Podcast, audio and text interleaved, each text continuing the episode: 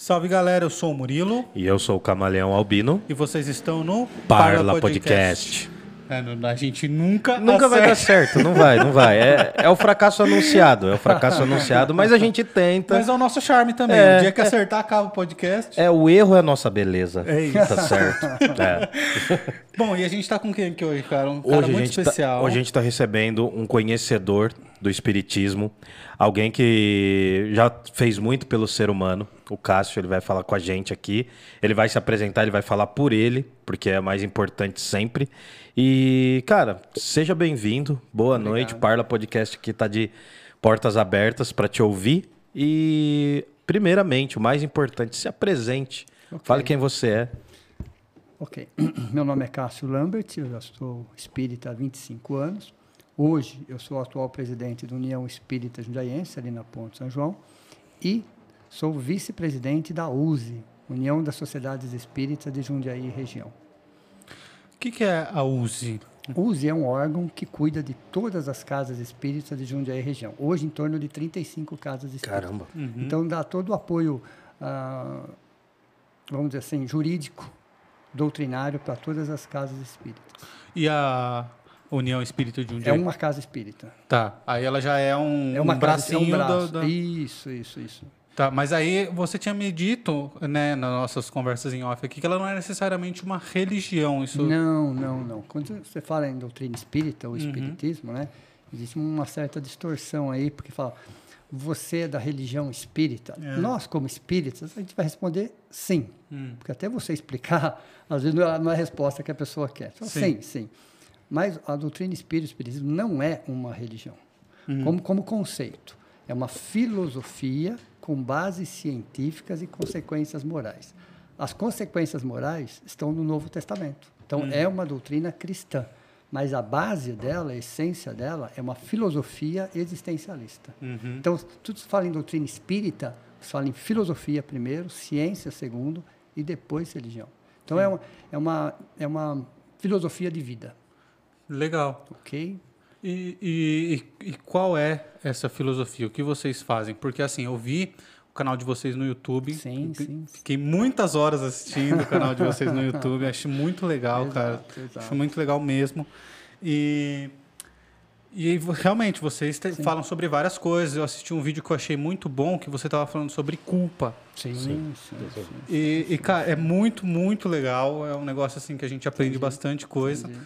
Mas eu queria entender o, o- qual é essa filosofia, Tá. é, o início dela, se tem algum filósofo prático, porque a gente que gosta muito de filosofia. Entendi, entendi. É, inclusive, para mim, Sim, eu sim. enxergo Jesus como um filósofo. Também, Né? também. E é o um dos que eu mais gosto. Sem dúvida. E eu queria entender essa filosofia de vida que vocês seguem lá, o que é, o que pode, o que não pode fazer, o Sim, que nós sim. devemos ou não devemos fazer. Se você perguntar assim, doutrina espírita é uma religião? Hum. A resposta depende. Depende. Se você pegar como religião que nós conhecemos, com toda aquela estrutura formal, então a resposta é não. Hum. Porque não tem nenhuma hierarquia, não tem batizado, não tem casamento, não tem ritual, não tem vela, não tem, não tem nenhum tipo de ritual, nenhum tipo de, de gestos exteriores, não há uma hierarquia. Então, para essa estrutura, a doutrina espírita não é uma religião. Mas se você pegar a palavra religião, que vem do latim religare, Uhum. ela é uma religião. Porque é liga a criatura ao Ao Criador. Criador. Você entendeu? Então Entendi. a, a resposta depende, depende de como você enxerga a religião. Se você enxergar como uma estrutura formal, como toda ação, então não é. Se você buscar como o sentido da palavra religião, é. Uhum. Entendeu? Então, doutrina espírita, o principal livro nosso, chamado Livro dos Espíritos, Sim. ok? Ah, vamos falar em 1019 questões. Tem edições que é 1018, como por uma falha das primeiras edições, pularam a questão 1011. É. Então, tem algumas que Qual é a saem em questão 2019, que fala exatamente sobre a evolução humana, É. entendeu? Mas não é que ela pula, ela pulou o número, mas ela está lá. Tá. Vamos falar em 1019, que é a mais conhecida. Tá. Eu costumo dizer que é uma mais 1018, que a primeira pergunta do Livro dos Espíritos é a mais importante de todas. Todas as outras é um- uma derivação, é um desenvolvimento da questão número um. E a pergunta número um: que é Deus? Não é quem é Deus, não é o que é Deus, é que é Deus? Uma pergunta filosófica, Aham. teológica. E tem resposta? Sim. E a resposta? É Deus, brabo. Deus é a inteligência suprema, causa primária de tudo que existe. Veja, e quando você fala inteligência aí, é interessante, porque você fala inteligência, você está falando num substantivo. É. Então, se você falar que Deus é inteligente, não. Ele é a inteligência. Na questão 23 do livro dos Espíritos, pergunta quem são os espíritos? São os seres inteligentes da criação. Então, aí é o adjetivo. Então seriam pessoas Nós- que possuem Deus? Todos somos micropartícula cósmica. Então, na questão 23, pergunta quem são os espíritos? São os seres inteligentes da criação. Lá é inteligência, aqui é inteligente. Então, Deus é um substantivo, vamos dizer assim, e nós somos um adjetivo. Então, Deus como inteligência suprema, causa primária de tudo que existe. Mas é um Deus diferente. É um Deus fora de contexto. É um Deus que está no micro e no macro nas subpartículas cósmicas as grandes galáxias. Então ele não é, um, não é uma pessoa, não é uma entidade. Tá. É até difícil você decifrar, porque é como se fosse uma energia que envolve tudo, do micro ao macro. Aham. E nós somos a partícula de Deus. Nós temos uma parte. Aí que nós somos a imagem e semelhança de Deus, tá? É isso? É aí que nós somos a imagem de semelhança. É como se Deus fosse amor, por exemplo. Só Tá. que um dos atributos de Deus é amor. E nós também somos isso. Só, só que uma micropartícula disso. Então, Deus, para a doutrina espírita, é a inteligência suprema, causa primária de tudo que existe. Essa é a resposta. Tá. Mas pensando nisso, não seria, não caberia também aos animais? Sim, são os nossos irmãos mais novos, num processo evolutivo. E os anjos, nossos irmãos mais velhos. Um processo Ah. evolutivo que vem, que vem do reino mineral, vegetal, animal, angelical e vai subindo. Uhum. Na questão 540 do Livro dos Espíritos, no rodapé, no rodapé está escrito assim, que o arcanjo começou pelo átomo. Dá para você imaginar qual é esse processo evolutivo? Aí você coloca Charles Darwin no meio dessa Quanto jogada. tempo hein? tem esse livro? 164 anos. Ah. Ok? É 18 de abril de 1857, a primeira edição. Então você veja, na questão 540, no rodapé, que o arcanjo começou pelo átomo. Então toda a, a teoria evolucionista de Charles Darwin encaixa perfeitamente aí. O que não encaixa, o que sobrou hiato, é porque algumas evoluções se dão no plano espiritual. É onde a ciência é inacessível. Ah. Então, por exemplo, para ficar mais claro, existe uma pergunta hoje que diz assim: em que momento o macaco desceu da árvore? A ciência não sabe responder. O que, que a doutrina espírita fala? Não, ele não desceu, ele está lá até hoje. Mas o Darwin fala isso princípio também, né? espiritual que animou aquele macaco que morreu, foi para o plano espiritual, continuou seu processo evolutivo. Quando ele volta, ele volta num corpo de macaco, não tinha outro. Hum. Mas já volta melhorado sobre alguns aspectos. Aí ele já estava no chão. Hum. Então a evolução se dá no plano material e a evolução se dá no plano espiritual. Tá, então nós aqui tendemos a, a virar anjos, Anjos, arcanjos, arcanjos. cristos e sucessivamente. Cristos? Cristos, Cristos, com S no Não final. Cristo. Nó- Nós só conhecemos um, Ah, que nós demos o nome de Jesus. Mas ele é um Cristo. Hoje ele foi promovido, tá? Eu falo Tá. hoje brincando assim, porque hoje ele foi um, ele era até então um Cristo planetário, Hum. um Cristo planetário no planeta Terra. Hoje é um Cristo solar. O que, que significa um um Cristo solar? Que cuida de um sistema solar. Existem Cristos galácticos. Cada planeta tem seu Cristo. Quantos planetas nós temos na nossa galáxia? nossa, tem incontáveis, né? É, juntando isso com agora a teoria do multiverso, e tal, o Multiverso, negócio fica mais complexo. Camadas, né? é, a- nós chamamos de camadas Sim. espirituais, a ciência chama de multiversos. Nós chamamos de camadas espirituais, frequências. Tem o lance dos planos também, É, né? então Sim, é sim. isso. Então quando a, quando a ciência fala multiversos, o espírita fala, aham. Como se fala, aham, eu já sei disso. Com outro nome. Vou falar de camadas espirituais, camadas vibratórias. E esse lance de multiverso tá na moda agora, Tá, esse filme nossa, do como, Homem-Aranha, né? né? nossa, tá todo mundo Va- falando. Vamos voltar? Filosofia com bases científicas e consequências morais. Entendeu? Então, tudo que a ciência está descobrindo, você olha e fala, mas isso já está no livro assim, assim, assim, assim, 150, de 80, de 100 anos atrás. Já está nos livros. O, o próprio Allan Kardec, o Sim, próprio Allan Kardec sim. foi um grande leitor de Platão. Sim, né? sim, Ah, sim, Alguns dos livros de cabeceira do Allan Kardec, por exemplo, o Fédon, a República tal, faziam parte, né? Claro. E, bom, o- pelo kardecismo, até onde eu entendo, Pelo kardecismo, uma das interpretações é que. Porque os gregos antigos já tinham algumas, algumas Sem terminologias. O daimon, a questão da Exato. a noção de médium já Sim, existia também. sim, sim, então, sim. assim, é, eu acho que é interessante porque o, o kardecismo seria uma, uma, uma visão cosmológica, uma visão do mundo, Sim. do universo, muito inspirada tanto em alguns aspectos do cristianismo quanto da ciência, inclusive do filosofia. platonismo também. filosofia Sim. da antiga Grécia. Sim, Perfeito. sim, sim. E eu queria entender assim, antes de, antes de ir para a filosofia, eu vou, eu vou tentar me segurar para não jogar o lado do filosófico. Entendi. Porque é a minha área. Assim, não, não, não por um problema, mas é que eu quero saber antes de qualquer coisa. Você se apresentou da seguinte maneira. É, posso falar você? Não tem Claro, problema, né? claro. Tá. É, você, você falou, Cássio, assim, eu sou, eu sou espírita há 25 anos. Sim. Eu quero saber do Cássio de antes. Então, Como, como, como, que, como você chegou ao Ao espiritismo? Como você chegou? Como que você acolheu? O que aconteceu? Então, o espiritismo na, na vida das pessoas não é o único caminho, claro, evidente, mas ele começa pelo caminho da dúvida. As pessoas começam a questionar. O que Isaac Newton fez com as leis da física, Allan Kardec fez com as leis espirituais. O que, que o Isaac Newton fez? Ele não criou, ele não inventou as leis da física, ele pôs no papel. O que Allan Kardec fez foi colocar no papel, porque ele era um professor, ele era um mestre, ele era um pedagogo, então ele tinha toda uma didática, ok? Então ele colocou as leis espirituais que sempre existiram, desde, desde lá, de muito antes, ele colocou. Então a doutrina espírita traz algo de novo? Nada. Nada. Ela explica sete princípios universais, tão antigos quanto a história do mundo. Primeiro princípio que a doutrina espírita trabalha, mas não foi ela que criou, não foi ela que inventou. Allan Kardec não inventou nada, ele só pôs no papel. Fez, eu costumo comparar ele com Isaac Newton. Isaac Newton não criou as leis da física, pôs no papel. Só- E é interessante essa comparação porque o Isaac Newton pouca gente fala. Ele foi Sim. principalmente teólogo. Sim, Ele falou sim, muito mais sobre teologia e e visões místicas, ocultistas. Cara, e o. Nietzsche É. gostava muito também, né? Sem É, dúvida. Nietzsche também. Sem dúvida. É, o Nietzsche ele não é tão ocultista, mas ele, ele é, a, gente ressalta no, no, no Isaac Newton o pai da física moderna, Sim. né, da- da- da- da- das questões físicas e tal. Mas pouca gente fala, mano. O cara foi um teólogo, é pouco falado isso. As- ele, ele queima uma parte das obras dele, de teologia e tal.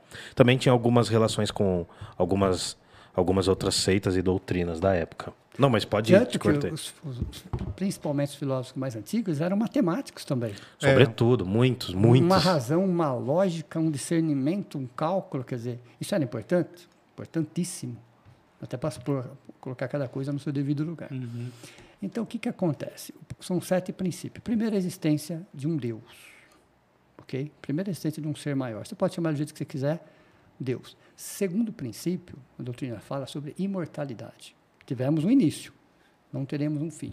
E passaremos, passaremos por todos os reinos da natureza.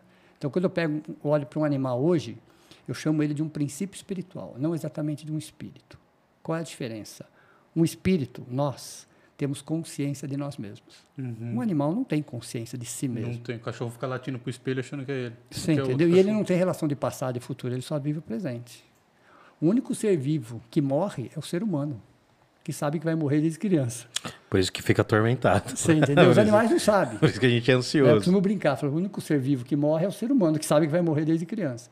Então, o segundo princípio, o primeiro é Deus, o segundo, imortalidade. Terceiro princípio, nós chamamos de reencarnação, que os antigos gregos já falavam, no antigo Sim. Egito já falavam, então vamos... Na, no Egito se falava em metempsicose, era o nome da época. Mentepsicose? Metempsicose, metempsicose, que era o retorno. Metempsicose. Isso. Eles, Esse- acri- eles acreditavam, inclusive, que a gente podia voltar em corpos de animais. Eles acreditavam. E dá para entender. Porque essa lógica que eles tinham não estava des- destitu- destituída de bom senso. Por quê? Emigração e imigração entre os mundos sempre existiram. Quem diz que nós somos do planeta Terra? Nós estamos no planeta Terra. São todas são escolas. São seres mais evoluídos intelectualmente, naquela época que vieram para o planeta Terra, degradados, porque moralmente eles não eram tão evoluídos assim, Hum. encontraram um mundo primitivo e aí eles fizeram essa ligação que se, não, se a pessoa não fosse boa poderia retornar no corpo animal porque a sensação que eles estavam tendo é que eles estavam em corpos animais comparados com os corpos que eles tinham Uhum. então não acontece isso tá porque a evolução é, um, é um- uma escada que só sobe O espírito não retroage nunca. Uhum. Onde você já esteve, você já esteve. A escada só sobe. Tá. Então, o terceiro princípio que a doutrina espírita trabalha é a reencarnação. Os gregos chamavam de paligenesia, Sim. Ou transmigração da alma, exato. transmigração da alma. No início se chamava ressurreição, depois ressurreição. E nós falamos de reencarnação. Mas se você pegar metempsicose, paligenesia, ressurreição e reencarnação, eu estou falando da mesma coisa, o retorno. Qual é a essência disso? O retorno. Ok?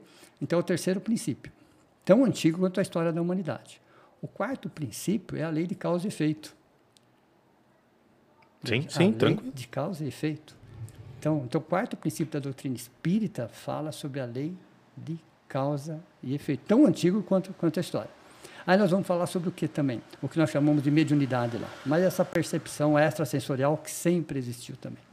A pluralidade dos dos mundos habitados, quer dizer, existe vida em todos os cantos do universo. Então, os princípios espirituais que a doutrina espírita estuda através dos livros, de debate, conversa, não são delas, são universais. O que Allan Kardec fez? Colocou tudo isso no papel. Como ele era um pedagogo, ele fez de uma forma didática, para que a gente pudesse estudar. Mas por que no século XIX? O que estava acontecendo na Europa do século XIX, principalmente na França? Os maiores intelectuais da área científica e filosófica nessa época, estou falando do século XIX, estavam na onde? Na França. E ele precisava ser debatido.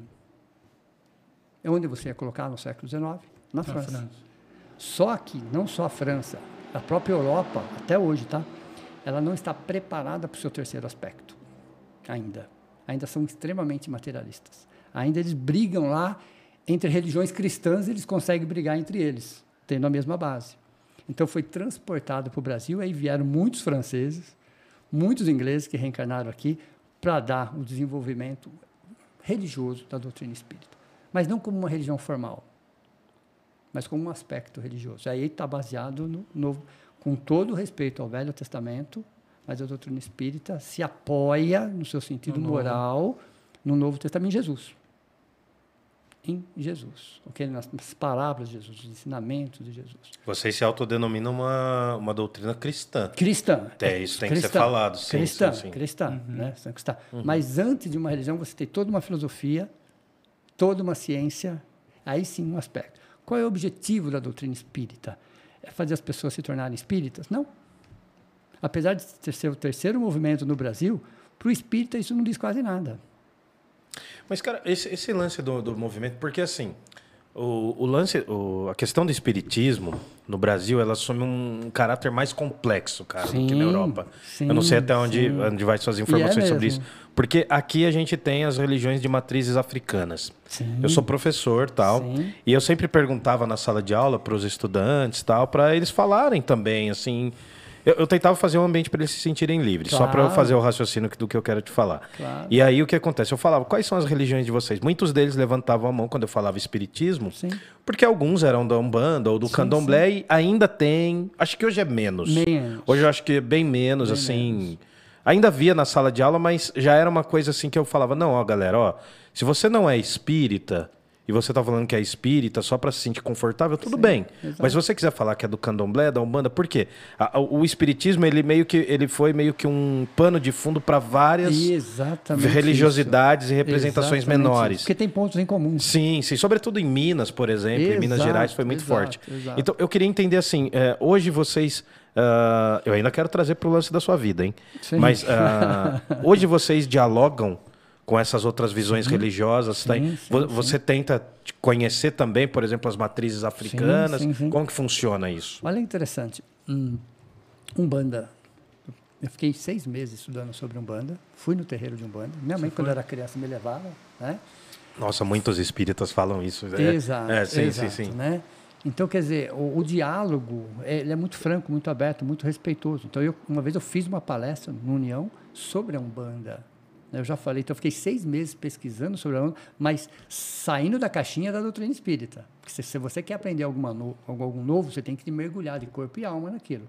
Porque se você vai dentro da caixinha, você acaba interpretando situações. Mas vai com o seu formato, você, não vai com consegue ver seu o do formato. vizinho. é. Exato, né? Então, quando eu fiz durante seis meses, eu mergulhei de corpo e alma para entender todas as... eh, Fiz um trabalho de pesquisa tal, dei um curso de Umbanda, olha interessante. Então, um curso de Umbanda. Dei um curso de Umbanda dentro da Casa Espírita, fiz uma palestra de Umbanda, mas não era para transformar ninguém em umbandista, Uhum. mas para quebrar justamente esse gelo, esse preconceito que ainda existe Sim. e se aproximar ainda mais. Então, a doutrina espírita, ela, ela, ela abraça a todos, a todos, a todos, a todos, da mesma forma, do mesmo jeito. Cristãos, não cristãos. Ateus, não ateus. Para a gente não muda muito, porque qual que é o objetivo da doutrina espírita? É te ajudar a ser um ser humano melhor. Vai te dar subsídios para que você possa olhar dentro de você e falar, puxa, eu preciso ser um ser humano melhor. Para isso eu tenho que ter algum subsídio, um raciocínio, uma lógica, tenho que dar um colorido para a minha vida. Então, qual que é o objetivo da doutrina, espírita? Primeiro, consolar. Consolar o quê? A nossa pior dor, a morte de um ente querido. Hum. Essa é a pior dor de um ser humano, é a morte de um ente querido. Ok? Por filho, então. Sim. Imagina, né? Tira qualquer um do. Ela tira a sua dor? Não, não tem como tirar. Ela tira a sua revolta. Ela vai te dar subsídios que vai te ajudar a administrar a dor da intangibilidade. Depois ela vai te esclarecer, vai te falar como é o plano espiritual, o que é a reencarnação, como é que funciona isso com a questão dos animais, entendeu? A questão da a, a lei de ação e reação. Você fala, mas ação e reação não é igual à lei de causa e efeito? Não, Não é diferente? não. A, lei de ação e reação é uma lei da física. Hum. Você, se você fizer o mesmo experimento, né, atendendo as mesmas situações, né, você vai ter o mesmo resultado. Sim. Essa é a lei de ação e reação, uma das leis de Newton, inclusive. Quando você fala a, a lei de causa e efeito, leva em consideração momentos de ignorância. Somos protegidos pela nossa ignorância. Questão 621 do Livro dos Espíritos, para mim, é uma das questões mais importantes do Livro dos Espíritos. Kardec pergunta: onde está escrito as leis de Deus? Você pergunta, são perguntas inteligentes, todas elas são perguntas, porque ele era um professor, ele sabia elaborar a pergunta. As perguntas são mais importantes do que as respostas. porque As respostas são Sim, consequências. sim. Para todas as áreas. Todas Saber as perguntar áreas. é melhor do que a- a imediatez da resposta. Allan assim. Kardec ficava semanas para preparar uma pergunta, porque ele sabia que a resposta era a consequência. Então ele faz essa pergunta: Onde está escrito as leis de Deus? Mas antes de dar a resposta para vocês, vamos sair perguntando. Fazendo essa mesma pergunta. Tá. Ah, Sócrates fazia isso. Per- é, Sócrates fazia é. isso. Sócrates era o chato que perguntava. É, Não, é, é, a gente tem é- muito é em a comum. didática, sim, né? Sim, é a sim. didática. E aí, se você perguntar para um muçulmano, onde está escrito as leis de Deus? Ele vai falar, Na no Torá. Corão. É, no Corão. Se você perguntar para um judeu, ele vai falar na Torá. Se você perguntar para um cristão, ele vai falar na Bíblia. E se você sair perguntando, a maioria, pelo menos, vai indicar um livro. Um texto sagrado ou um conjunto de livros. Ok? Tudo muito válido. A resposta, na consciência dos homens. Na consciência dos homens. O que significa isso? Ele falou que estava nos livros? Não. Mas ele falou que não estava nos livros? Não. Aí ele completa: se a gente juntasse todos os livros de, de todas as religiões do mundo, isso não significa 1% das leis de Deus. Por isso que ele colocou na sua consciência. Não que os livros não sejam importantes, mas ele está na sua consciência. À medida que você vai evoluindo, você vai entendendo melhor essas leis. Você vai mudando as suas atitudes. Deu para vocês entenderem? Deu. Mas eu fico pensando nas que são contraditórias nesse caso. Por exemplo, Por exemplo, se você pegar o Alcorão e a Bíblia, em algum- algumas questões eles serão contraditórios. Ah, sim, sim, sim, porque é uma questão de interpretação, inclusive, né? De relacionamento com Deus. Eu vou lembrar de uma frase de Mahatma Gandhi, que não era cristão, ok? Quando ele teve o contato com o Sermão da Montanha, que Jesus disse, ok? Ele disse o seguinte, essa frase é muito interessante. Ele falou assim, se todos os textos sagrados do mundo, ele é indiano, Hum. se perdessem, e se só ficássemos com o Sermão da Montanha, o mundo não teria perdido nada. Então, o Sermão da Montanha, cara, ele resume tudo isso, como ser um ser humano melhor. Você entendeu? Então, quer dizer, quando tá, tem conflitos e alguma coisa, é uma, mais uma questão de interpretação. Porque a essência de todas as religiões é boa. Não existe religião ruim no mundo. Existem alguns religiosos distorcidos, vamos É, dizer a assim. prática é sempre mais complexa, né? Do que a É, teoria. é a prática. é a Sim, religião. sim. Viu? Uma O coisa é a religião, né? outra coisa Sim. são os religiosos. Com certeza.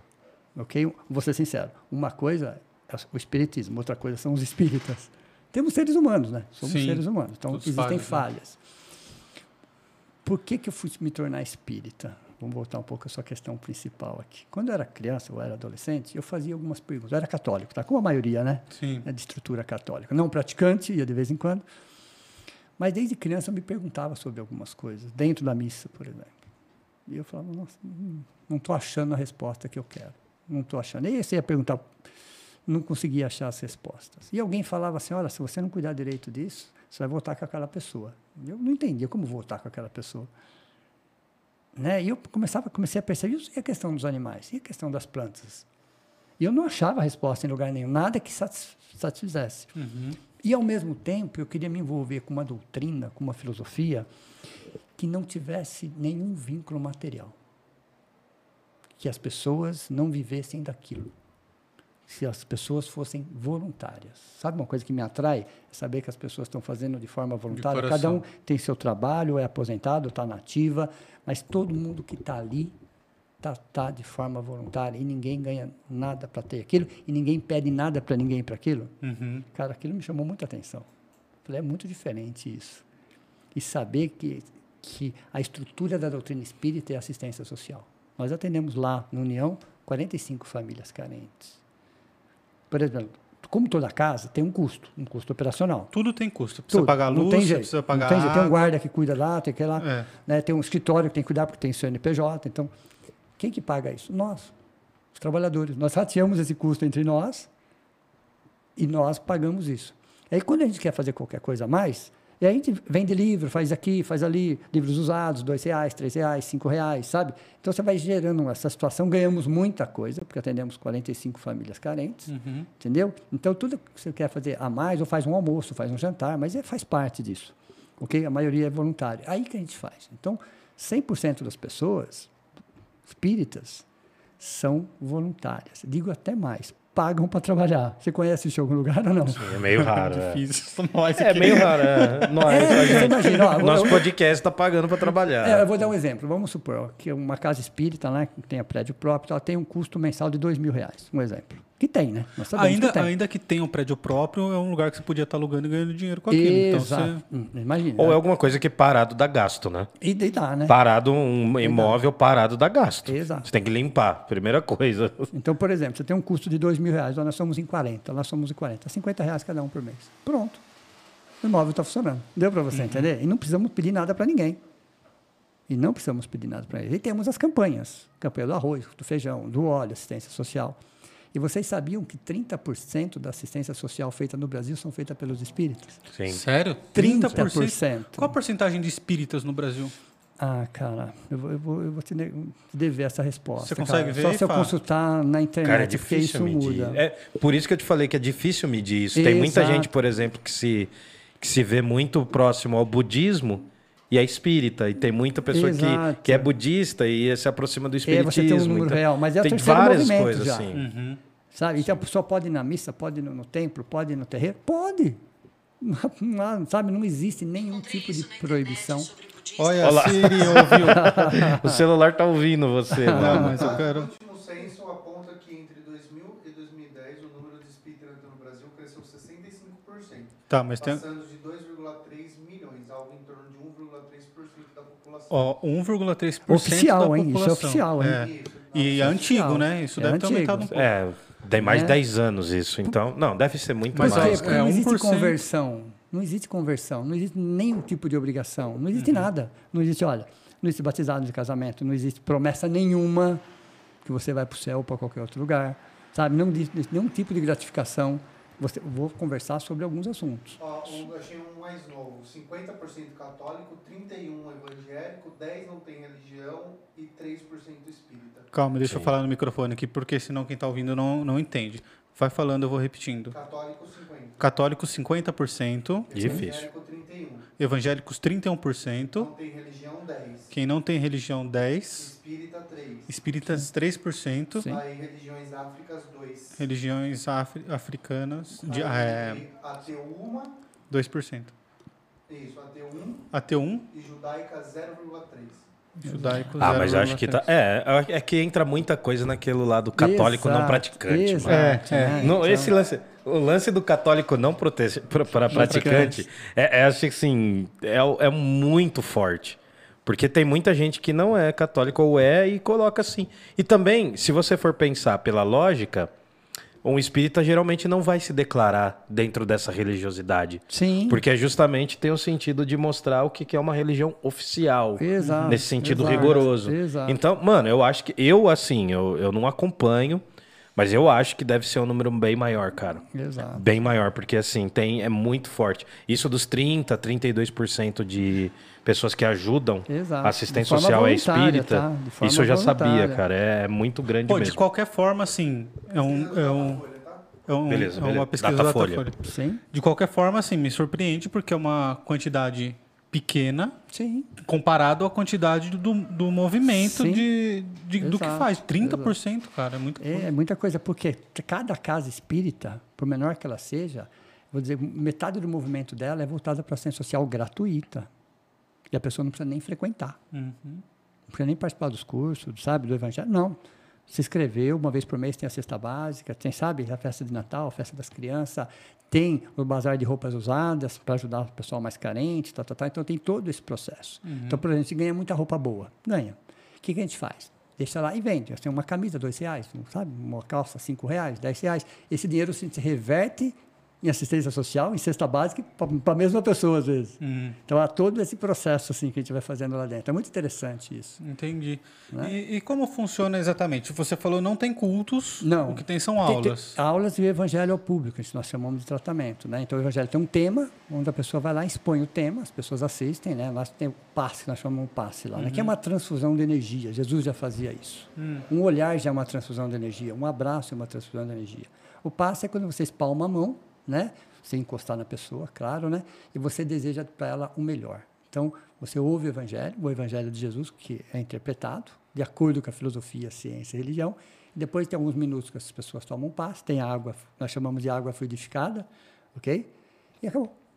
Coisa de uma hora, acabou. Então, as pessoas vão para aprender alguma coisa, sem nenhum tipo de cobrança, não tem controle nenhum. Qualquer pessoa que está assistindo aqui pode ir lá e assistir. Qualquer pessoa. Que hora que vocês fazem? Lá tem de segunda-feira, das três às quatro. Segunda noite, sete e meia, oito e meia. Ter, à noite, né? A terça, quarta, quinta e sábado, das três às quatro. Ah, legal. Depois tem os cursos. aí- Por exemplo, eu estou dando um curso hoje chamado Conflitos Existenciais, Psicologia Pura. Hum. É, um livro, é um livro do Divaldo Pereira Franco né? e da Joana de Ângeli. Né? Ontem eu estava falando sobre neurastenia, que é a fraqueza dos nervos, entendeu? Hum. Estava explicando esgotamento mental, esgotamento físico. Tudo gratuito. É um dos temas mais falados agora, é burnout. Isso, É, isso, burnout. Botaram, botaram um nome, um nome gringo, É, mas é exato. isso daí, cara. É o cansaço, esgotamento, burnout. Esgotamento. Qual é o nome daquele, do livro do, do coreano lá? É, Ah, Sociedade do Cansaço. Sociedade do Cansaço. Vou te indicar depois um livro. É, é um livro coreano. Exato. Byung-Chun Hao, um negócio assim. É um livrinho pequenininho chamado Sociedade do Cansaço. Acho que você vai gostar Entendi. bastante também. Por exemplo, no, no, no, no filme Doutor Estranho, vocês assistiram Doutor Estranho? Eu assisti. né? Tem, um- tem, um, tem uns momen- um momento do filme que ele desloca do corpo. Hum. Vocês repararam, lembram desse filme? Aquilo é o corpo espiritual que a gente estuda. Nós chamamos de perispírito, corpo espiritual, que já na antiga Grécia já falava sobre esse corpo espiritual. Sim, sim. No filme Doutor Estranho, a hora que ele desloca do corpo, quando eu estava assistindo com meu filho, eu falei, isso é o corpo espiritual. Ele faz isso com Homem-Aranha também nesse filme novo. Exato. Então, quer dizer, os Vai dar princ- spoiler aqui, vai ser. Não vou botar no trailer? ah, tá. Então tá. na década de 70, perguntaram para o Chico Xavier, Chico, como que a doutrina espírita vai se espalhar pelo mundo? Ele falou assim, pela televisão e pelo cinema. Cara, ele falou isso no início da década de 70. Ele falou pela, pela televisão e pelo cinema. Não que vai falar, isso é doutrina espírita, mas quem conhecer um é. pouquinho do assunto vai falar, isso aqui é corpo espiritual, isso é plano espiritual. Isso quer dizer, a gente consegue identificar muito fácil. Lembra daquele filme antigo, tá? Ah, daquele menininho pequenininho que ele via os espíritos? O sexto sentido? Sexto Sentido. Sim, do Bruce Aquele- Willis. Aquele filme é 99% de verdade. Alguma- algumas adaptações. Então, muitos dos filmes ah, que, fala, que fala sobre essa temática, né?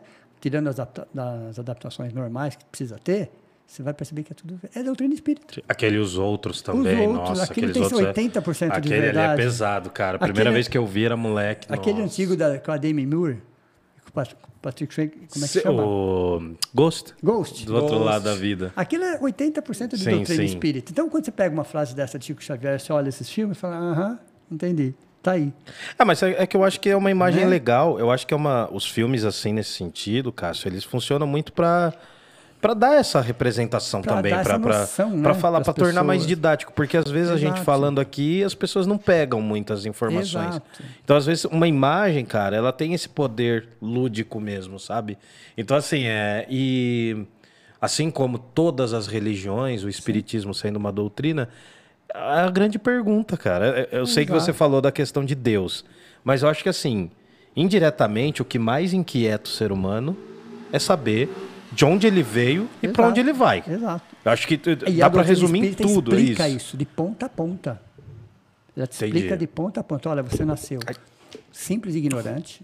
Ou foi mal, foi mal. Hoje eu tô meio chaves aqui. Todos nós, né? É. Nascemos simples e ignorantes e vamos chegar na condição de sábios e virtuosos. Todo mundo no mesmo tempo? Não. Jesus, por exemplo, tem 15 bilhões de anos à nossa frente de evolução. É a idade do universo conhecido, tá? Então ele é o nosso, um dos nossos irmãos mais velhos. Em compensação, nós temos irmãos nossos mais novos que nós temos bilhões de anos na frente dele.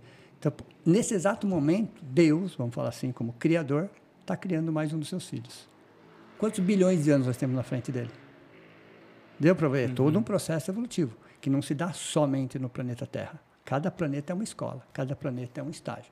Então a doutrina espírita fala assim: ó, você nasceu simples e ignorante e vai chegar na condição de sábio e virtuoso. Você vai passar por todos os reinos possíveis e imagináveis. Nós estamos na condição hominal, já começando a visualizar angelical.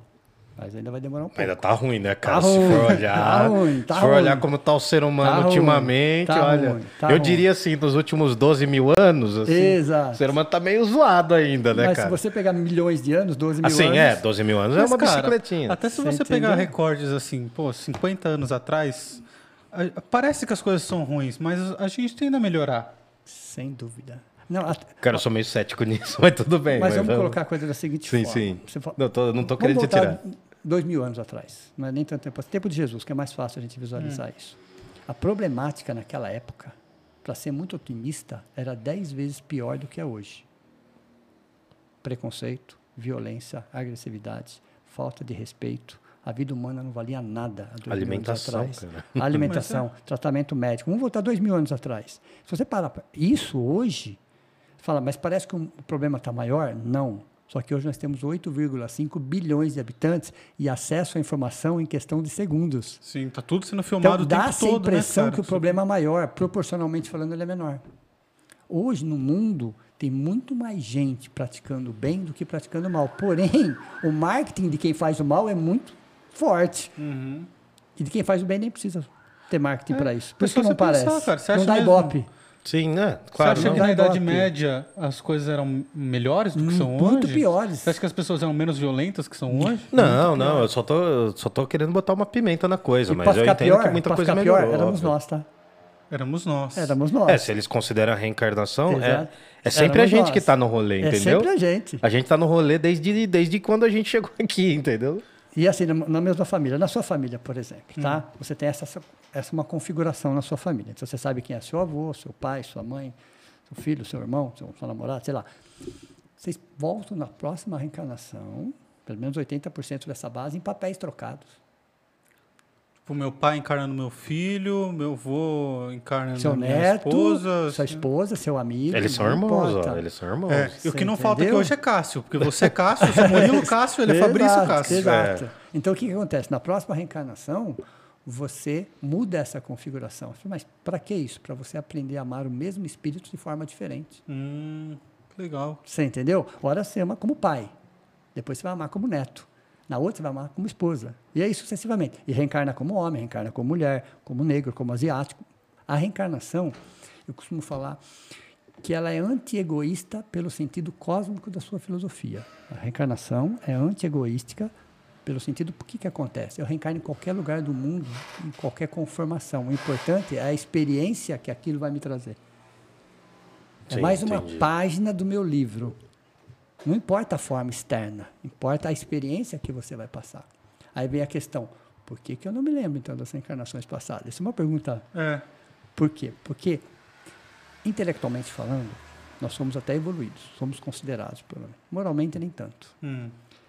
Não temos hoje, apesar de todas essas informações estarem dentro de nós, nós não temos ainda hoje estrutura psicológica, emocional, espiritual para entender algumas coisas.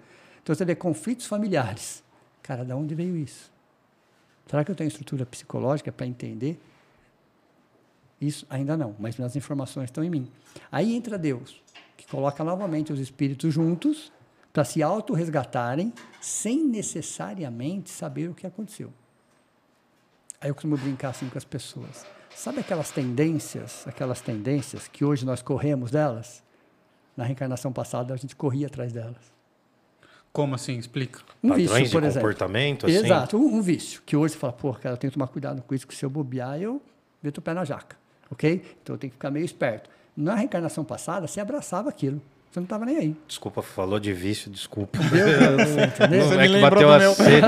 Você me lembrou do meu, desculpa, Né? cara. E Não, todos não foi nós por mal. temos tendências, todos. É. Todos nós temos tendências. Né? Mas você está falando de, por exemplo, pô, na, na, na encarnação passada eu era mais fraco, logo eu abraçava. Mas a gente era mais me fraco, preocupar. mais violento, mais egoísta, mais orgulhoso, mais arrogante, mais prepotente. Era. Porque a escada só sobe. Se eu estou num degrau hoje, onde eu estava na reencarnação passada? No degrau de baixo. Quer dizer que você era pior antes. Nossa, Eu era nossa. pior antes. Imagina antes antes, antes. Você tem noção do que é eu ser pior do que eu sou hoje antes? Você é bonzinho, cara. Ah, Fê, você não me conhece. Você não me conhece Não me morfado. E, e na próxima estaremos melhores. E aí sucessivamente. Mas isso uma hora acaba? Não. Ó, Fá, falando no microfone. É, ele perguntou se É, isso uma tá hora sem acaba. não, microfone. não, não. Porque tem um começo. Simples e ignorante. Não tem um fim. Então, por que fala sábios e virtuosos? Aí você tem o quê? Eu vou falar para vocês como que se dá o processo evolutivo, quando alguém quando melhora um pouquinho. Então, de repente, eu sou o anjo da guarda de alguém. Talvez intelectualmente eu não seja melhor do que aquela pessoa, mas moralmente sim, porque por isso que eu sou o anjo da guarda de alguém. Ainda Função que, ainda que em vida, aqui ainda na que- Terra. Exato, exato. ok. Depois eu vou ser um anjo da guarda de uma família. Já não é mais de alguém. É, vou cuidar de uma família. Então toda família tem seu anjo da guarda, que não é individual, é da família. Seria a figura do pai? Não, de, Não um necessariamente. de, de, um, de um espírito mais evoluído. Ah, tá. Aí não está encarnado, não- então. não tá encarnado. Ah, tá. Eu tinha entendido que Exato. encarnados.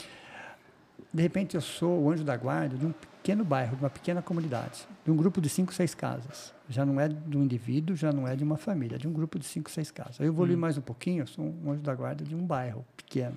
Aí eu evolui mais um pouquinho, eu sou um anjo da guarda de um bairro maior. Aí vou subindo, vou subindo até de um estado, de um país. Nosso caso é o Ismael, de uma América Latina. Imagina. Você entendeu? Aí na Europa tem ele também. Aí até você chega num ponto e você chega a ser um Cristo planetário. Você cuida de um planeta. O que nós chamamos de Jesus é um Cristo. Um Cristo. Que há 4,5 bilhões de anos atrás, que é a idade do planeta Terra, mais ou menos, de uma explosão do Sol, essa massa incandescente. Olha onde entra Jesus nesse caso. Cristo, né? Jesus vem bem depois. Onde entra o Cristo aí, na formação do planeta Terra? Uma explosão do Sol, ele pega aquela massa incandescente, coloca aproximadamente 150 milhões de quilômetros do Sol, é mais ou menos a distância entre o Sol e o planeta Terra, 149 milhões e 600 mil. E por que aí? Por que essa distância? Porque aí a água ficaria de estado líquido. Mais para frente seria gelo, antes seria vapor. Deu para vocês entenderem? Sim, então é- você é- tem toda uma matemática no universo, criado por mentes, nesse caso foi o Cristo. E, você, e aí você tem o Cristo planetário, o solar, galáctico e não tem fim. Até chegar a Deus. É, nós nunca vamos se igualar a Deus, porque vai faltar sempre algo. Algo é a criação. É uma estrutura meio empresarial, assim. É Da- uma estrutura empresarial. É o gerente, o CEO, É, o presidente. é, é uma estrutura emprearial, um organograma, vamos colocar Aham. assim. Funciona exatamente dessa forma. Eu acho que estou destruindo a empresa. Ok. mano. Você é o Eu, funcionário. tô- eu sou, eu sou o antifuncionário do mês, sempre. Não, eu entendo, cara, assim, eu entendo, mas assim, é, são vários elementos. Sim, assim, eu, eu. Assim, com toda sinceridade, eu, eu respeito muito, eu tendo a ser cético em muitos Sim. aspectos. Sim, sim. E são vários aspectos, são várias informações, cara, que eu acho que. Porque, assim, eu tento pensar pelo lado da ciência. É complexo. Se a gente absorver somente pela informação científica, fica um vazio. fica difícil. Se a gente for só pro lado artístico, só pro lado filosófico, é, é difícil. difícil. Eu entendo que você está trazendo aqui uma questão também que entra o aspecto da fé. Da fé, é tá o terceiro ligado? aspecto. Porque, Porque pra mim, para mim são muitas informações díspares, di- diferentes, pra tentar concentrar numa coisa só, tá ligado? Sem dúvida. Mas eu tô falando assim na boa mesmo, cara. Ó. E eu não tô fazendo essas brincadeiras pra aloprar, não, cara. É Não. pra. Porque eu Veja, acho que é engraçado. Somos mesmo. autodepreciativos. É, que Deixa, é um humor Deixa eu complicar destrutivo. um pouco mais. Fala filosofia, ciência religião. Eu falo que a doutrina espírita é a filosofia da ciência, ciência da religião, religião da filosofia. Sim, perspectiva, sim. Deu para você entender? Uhum. Então, veja, é muito complexo a doutrina espírita nesse sentido. Mas ela é muito simples nas suas perguntas e respostas. Mas ela une, ela une filosofia, ciência e religião. Porque os- esses aspectos isolados, eles deixam vazios. Mas se você juntar os três, ele preenche. Sim, se complementam, sim, Eles se sim. complementam. Se você pegar só o lado filosófico, cara, fica vazio. Se você pegar o lado só científico, fica vazio. Se pegar o lado só religioso, fica vazio. Mas se você juntar os três, fala, peraí, é filosofia, ciência e religião. Então, é filosofia da ciência, ciência da religião, religião da filosofia. A questão da fé e crença. Olha, interessante esse conceito que a doutrina espírita nos ajuda. Nós achamos que é a mesma coisa. Completamente diferente. Crença. Crença. Crença são ideias que se tornaram verdades ao nosso senso moral. Uma espécie de boia psicológica de segurança para navegar no desconhecido mar da existência. Eu não sei nadar, subo numa boia. Então, devo repetir. Crenças são ideias que se tornaram verdades ao nosso senso moral. Tá. É uma espécie de boia psicológica de segurança para navegar no desconhecido mar da existência. Fé não, você já sabe nadar. Percebeu a Entendi, diferença entre uma coisa e outra? entendi. Então, a crença vacila. A fé não. Mas não é uma fé cega. É uma fé raciocinada, baseada na filosofia, na ciência e na religião. É, não é um fideísmo, né? Não, não, é, um- não é uma não fé é um fanatismo. é, não é uma fé cega. Não é uma fé cega. É uma fé que você está raciocinando e tudo aquilo faz sentido. Faz muito sentido. Você entendeu? Então, mo- morre um ente querido, morre um ente querido, por exemplo, todo mundo vai sentir, todo mundo vai sentir dor, todo mundo vai chorar. Aí, em sonhos, esse ente querido vem conversar com você. A doutrina espírita explica isso de ponta a ponta. Experiência de quase morte. A doutrina espírita explica isso de ponta a ponta. Não existe nenhum assunto no mundo hoje que você não tenha um ponto que a doutrina espírita vai te ajudar, não como verdade absoluta, não é Sim, isso? mas vai te ajudar a entender um pouco melhor aquele assunto. Não existe sobre sexualidade, homossexualidade, tudo que está acontecendo. Você tem um embasamento filosófico, científico e moral em cima daquilo, sem julgar ninguém, sem Uhum. condenar ninguém. Então, é muito interessante a doutrina espírita, só que ela é muito ampla. Essa falta de julgamento eu acho muito legal, cara, porque vai muito na contramão do que a gente vê quando entra em algum, alguma igreja, alguma coisa do tipo. Assim. É sempre uma bronca. Sim, Sempre um- é, lá não, tem isso.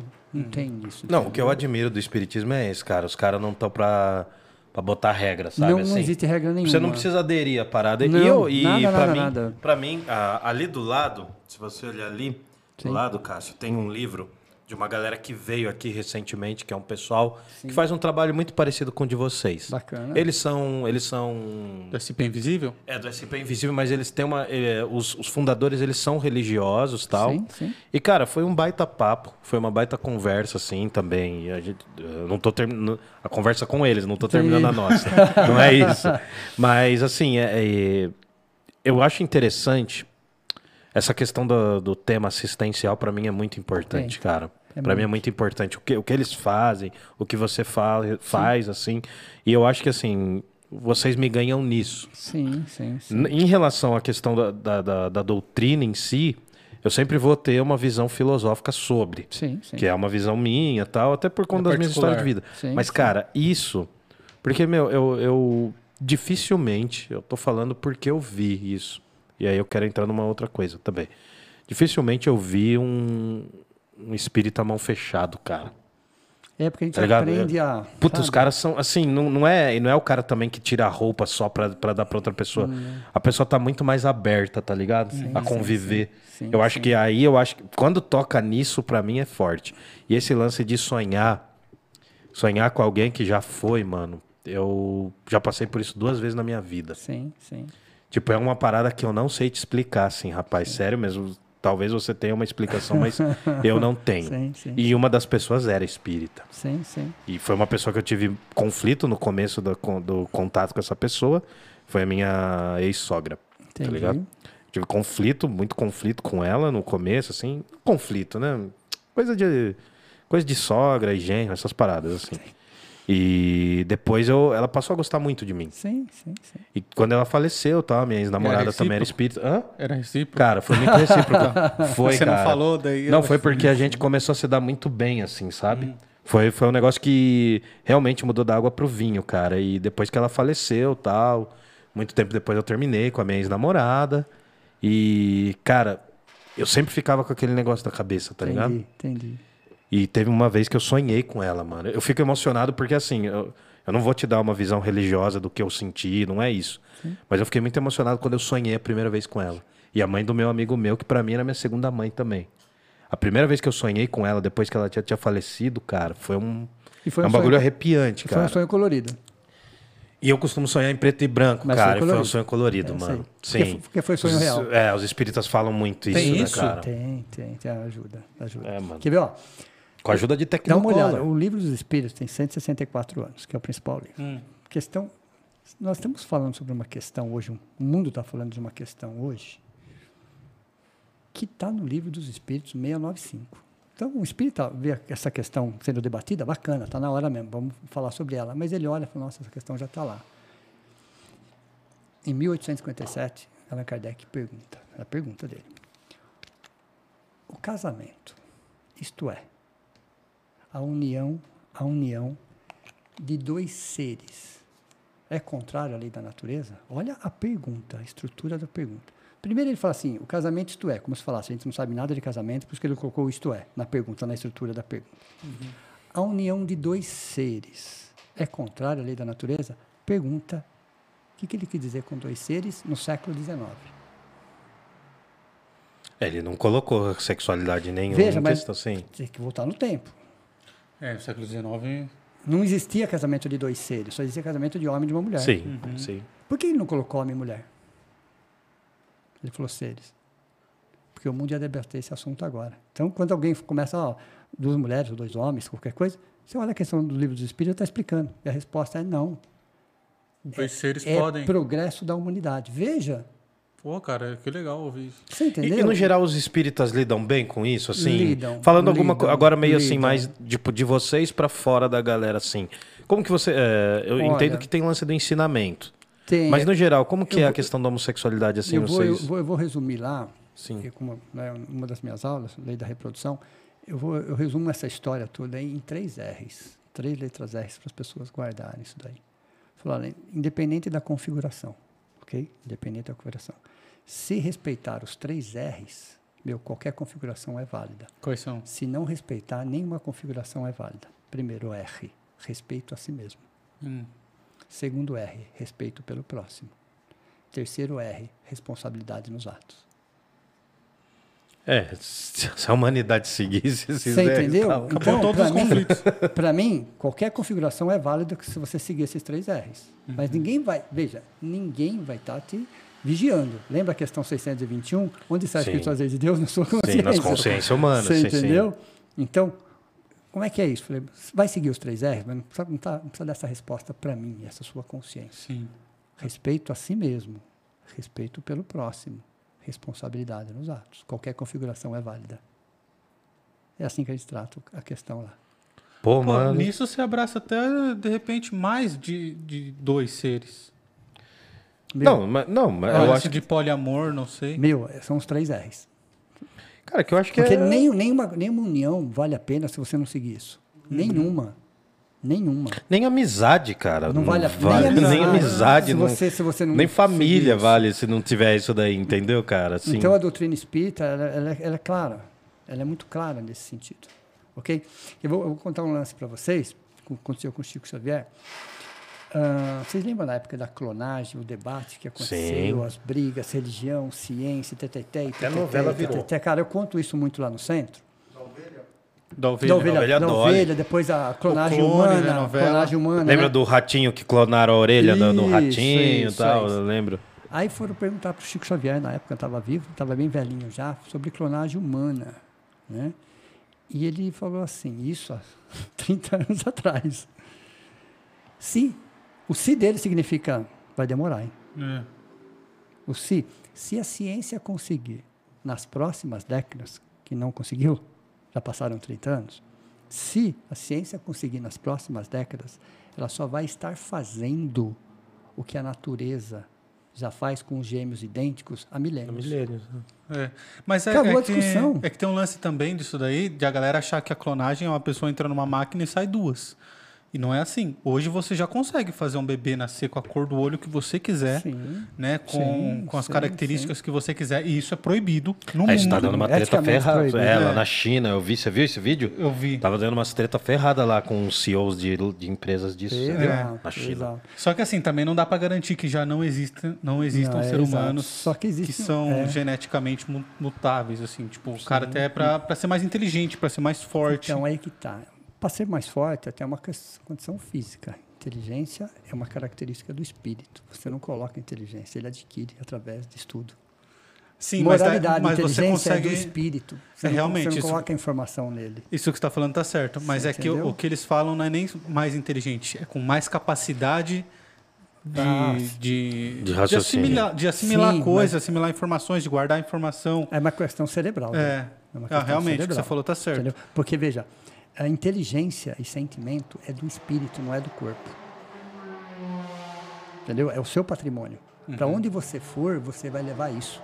Você vai reencarnar na próxima existência, isso vai estar guardadinho dentro de você. Isso é um patrimônio seu. Então você pode estar um corpo perfeito. Vamos supor, por exemplo, vou dar um exemplo de um suicida. Né? Como que ele é tratado? Como nós entendemos do doutrina espírita uma pessoa que comete esse delito, entre aspas, né? Delito, né? Porque ele não quer matar a vida, ele quer matar Ele a quer dor. tirar a dor, exato. Né? Primeiro, primeiro que a gente olha o suicida como um irmão nosso, um pouco mais equivocado. Essa é a visão do espírita em relação ao suicida. É um irmão nosso, um pouco mais equivocado, um pouco mais desesperado, um pouco mais doente, um pouco mais carente. Uhum. Ok? Ele desencarna, ele morre, né? No caso, porque ele mata o corpo, mas o espírito ele não mata. Ele fica num processo de perturbação por muito tempo, porque ele já estava perturbado já há muito tempo, é só uma continuidade. Você não acha às vezes também que o, o, o suicida ele faz sabendo disso? Na- Que ele só vai matar o corpo e que ele vai poder então, voltar em algum mas a- momento? a, dor é maior. A Sim, dor tá pela é dor dele maior. ser muito grande, ele fala, porra, eu vou acabar com isso aqui, Sim. porque daqui a pouco eu volto. Então, o problema é o seguinte: volta. Ele volta.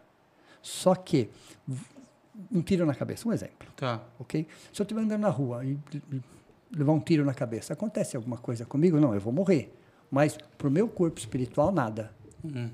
Um cara que põe uma arma na cabeça e atira, ele vai morrer. Só que ele atinge também o corpo espiritual. Porque o que atinge o corpo espiritual é o pensamento. Aí ele vem com problemas neurológicos. Para tratamento, tá? Não é castigo. Deus não pune, Deus educa. Ok? Então esse espírito ele é resgatado. Quem cuida do Vale dos Suicidas é Maria, mãe de Jesus. Com o tempo ele resgata para tratamento. Então aquela deficiência, naquela limitação, é um tratamento para a próxima existência, até para ele não cometer o mesmo deslize. Hum. Você entendeu?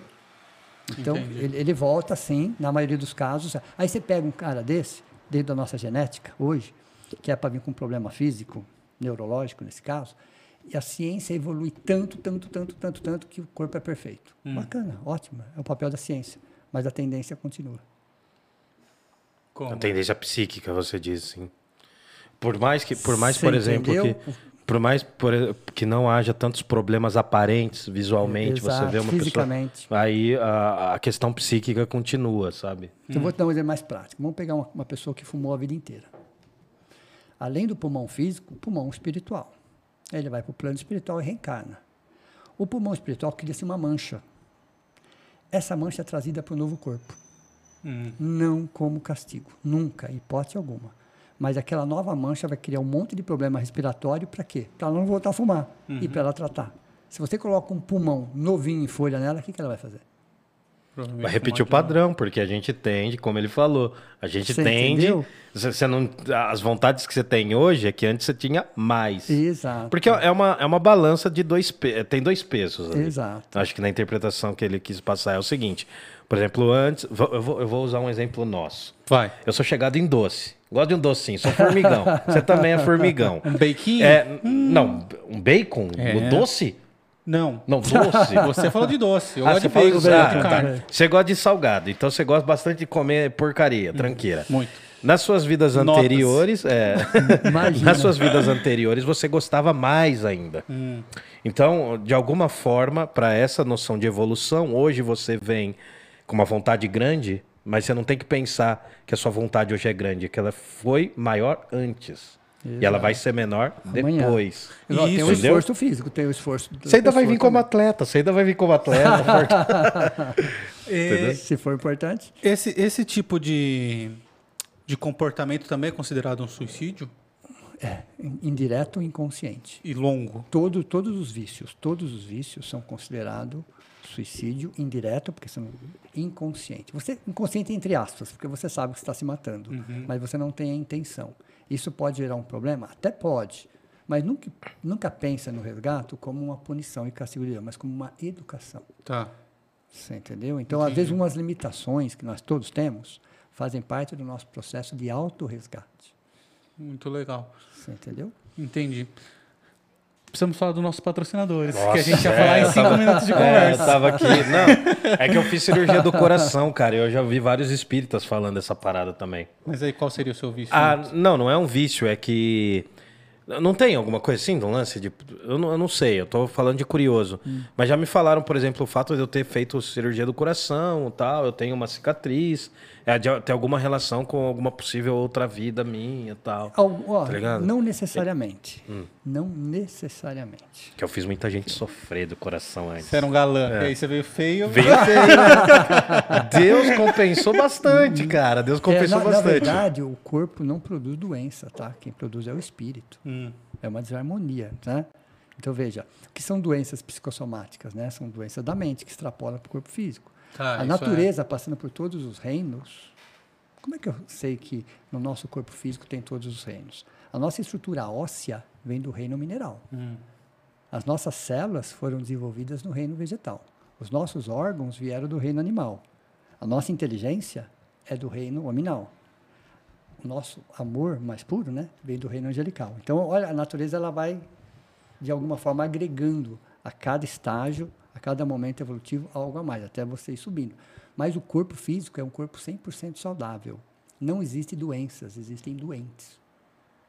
Doentes da emoção, doentes do espírito, que aí vai provocando uma situação no corpo espiritual que depois o corpo físico absorve Ele como doença para tratamento. Entendi. Nunca castigo. Não existe nas leis de Deus, nunca existiu essa história de castigo e punição, tá? Existiu educação. Educação. Nunca punição ou castigo, qualquer coisa. Ninguém foi para o inferno, mas também nunca ninguém foi para o céu. Céu e inferno é uma questão consciencial. Vocês acreditam que é uma questão da consciência mesmo? Consciencial. Sabe? Se eu, se, eu, se, eu, se, eu começar, se eu prejudicar uma pessoa, eu vou, virar, vou viver um inferno dentro de mim. Se eu ajudar uma pessoa, eu vou viver um céu dentro de mim. Você entendeu? É uma questão, não é um local geográfico, é uma questão consciencial. É uma questão de direção espiritual.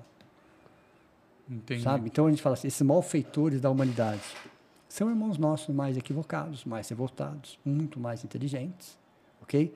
E que estão, de alguma forma, em tratamento. Uma vez perguntaram para nós lá sobre Hitler, Hum. né, que não foi sozinho, claro. Hitler, ele está em coma, coma, ok? Porque existem milhões de espíritos caçando ele, Hum. né? Então colocaram ele num local inacessível, inacessível. Então ele está num hospital em tratamento, em coma. E sabe quem é que está cuidando dele? Quem é um enfermeiro, certo? que foi pedir para Jesus se podia cuidar do irmãozinho dele? Quem? Mahatma Gandhi. É? Porra, mano. Tem uns caras aí também que eu queria que tivessem como aí, mas eu não posso desejar o mal pros outros. Mas então é como-. Pera, eu vou, vou fazer as propagandas e depois a gente volta, senão a gente não vai, vai É esquecer. que vai entrar o lance da psicografia também. aí, Bacana. não sei. Cássio, quer mais uma pizza? Eu sirvo você aí. Não, cara, só para mim, beleza, só água. Tá só- tranquilo tô mesmo? Eu tô de Cara, boa. Pra quiser- eu tô de boa. eu tô Tranquilo ainda. tranquilo. Quer uma breja? Não, não, tranquilo também, tranquilo. Galera, eu quero agradecer aqui aos nossos patrocinadores, a EC Pinturas. Então, se você precisa de pinturas residenciais, comerciais, se precisa que vá no seu comércio após o horário comercial, entre em contato com a EC Pinturas. É arroba e.c.pinturas lá no Instagram. Se falar que viu aqui no Parla Podcast, o orçamento é gratuito. Como que é o Beleza? arroba? É arroba Pinturas. E esse lance da pintura comercial é interessante, né? Que o é Fabrício estava explicando Fabrício pra explicou gente. pra gente. É. Qual a diferença da pintura comercial e residencial? É que quando você precisa pintar o seu comércio, você precisa que alguém pinte enquanto ele estiver fechado, né? E as pessoas sexta-noite, não costumam trabalhar depois das seis, né? É Então, real. mas daí pinta sexta-noite pra quando segunda a galera voltar expediente, É, entendeu? Exatamente. Boa. É, temos também a pizzaria Giuseppe, que nos mandou pizza aqui hoje, e nós vamos detonar daqui a pouco. Pizzaria Giuseppe, Pizzaria- lá do Jardim do Lago, aqui de Jundiaí. Isso. Entrega pra Jundiaí região. Isso. Então, se precisar, você tá com fome aí, tá, tá passando na terça-feira isso aqui, né? Estamos, é, a gente tá gravando pra gente pegar, sair de férias também um pouquinho. nós merecemos. Uma semaninha de férias, que a gente já fez mais de 110 programas, cara. Esse aqui é o a gente 112. Tá, a gente tá desde outubro do ano passado. Eles estão desde outubro do ano passado. A gente tá, não parou, tá ligado? Toda semana, pelo menos uma vez. Isso. Dá trabalho. Então, Pizzaria Giuseppe, peçam lá, os telefones estão aqui na descrição, o Instagram deles também, segue lá, fala que viu no Parla, que tem 10% de desconto. E já vai ser depois do Natal, você vai estar vendo numa terça-feira, vai ser prestes a passar o ano novo. Isso. Aí você conversa lá com o pessoal da pizzaria na terça, se você estiver vendo a nossa live. Dá um toque na pizzaria, 10% de desconto. Isso. Mas só se falar que viu onde? no Parla Podcast. Aê. Beleza? Então, é, e também lembrar que o Que Parla a Podcast é um oferecimento da Move 8 produtora. É aqui o estúdio onde nós estamos. É a Move 8. Se você quer patrocinar o Parla, se você quer colocar sua marca aqui na nossa telinha, entre em contato com a Move 8. Divulgar o seu trabalho, Divulgar fazer o seu marketing. vi- trabalho. O que, que tá vendendo mais hoje? Marketing digital, mano. Período pós-pandemia. Vem pra nós. aulas.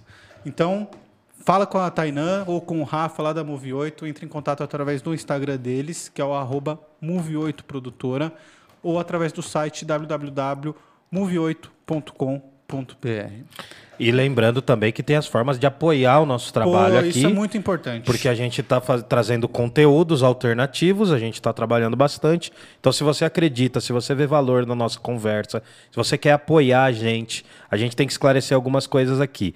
A gente tem o nosso Pix, que é o pix@parlapodcast.com.br. Como? pix@parlapodcast.com.br. Tá tudo na descrição do vídeo. Tá tudo aí. Se você clicar numa setinha aqui, abre ali, vai estar na descrição do vídeo. Você que está vendo o vídeo pela primeira vez e a gente não está se falando no chat hoje, você pode curtir, você pode seguir a gente, já se inscreve no canal, já se inscreve lá no Instagram também, que é o arroba parlapodcast. É. A primeira forma de ajuda, com valores livres, você faz como quiser, o valor que você se sentir tocado É o Pix. é o Pix. Aí você tem o Apoia-se, que é uma forma de você apoiar a gente mensalmente e para o ano que vem a gente está programando atividades para os apoiadores e apoiadoras É. Terão desse nosso Brasil. exclusivos. Isso.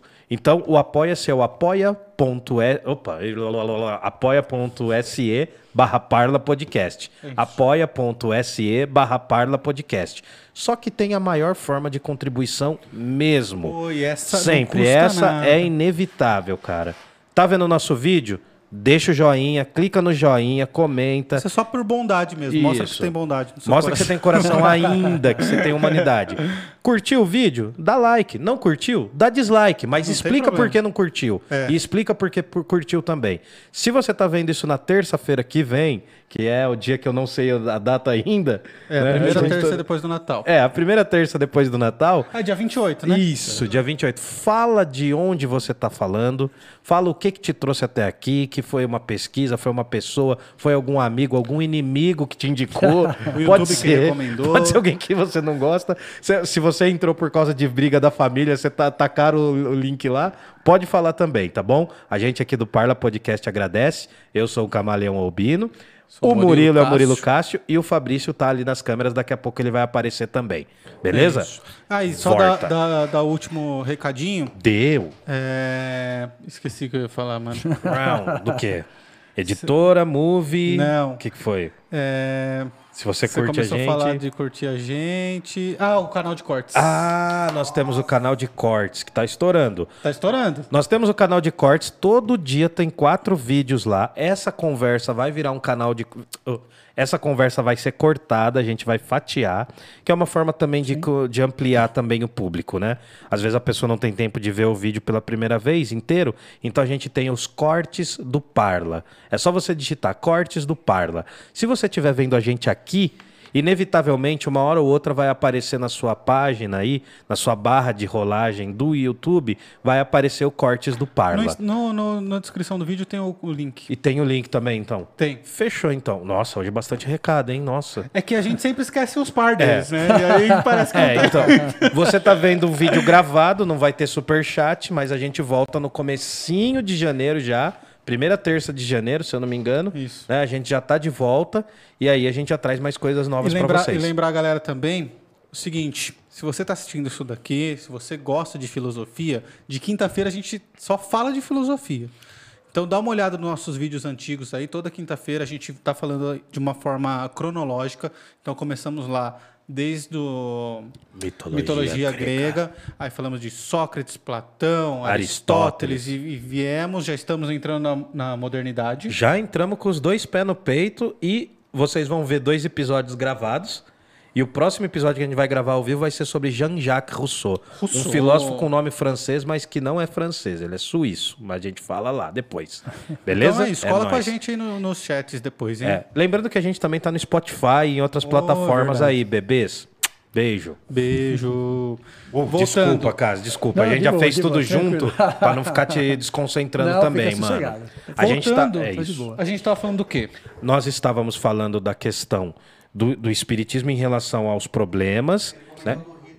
É, ah, ele isso. comentou do Hitler. Isso, a minha pergunta condição. era: é, tudo bem, mas o que levou Hitler a ser quem ele foi aqui? Por que ele era uma pessoa tão má assim? Então, o que, que ele trazia com Vamos, ele? vamos lá. Só complementando a pergunta, você fala no microfone, porque ele é uma pessoa má no sentido extremo, né? Exato. Ele tem uma personalidade na sociedade muito diferente, onde nenhum espírito fez isso, né?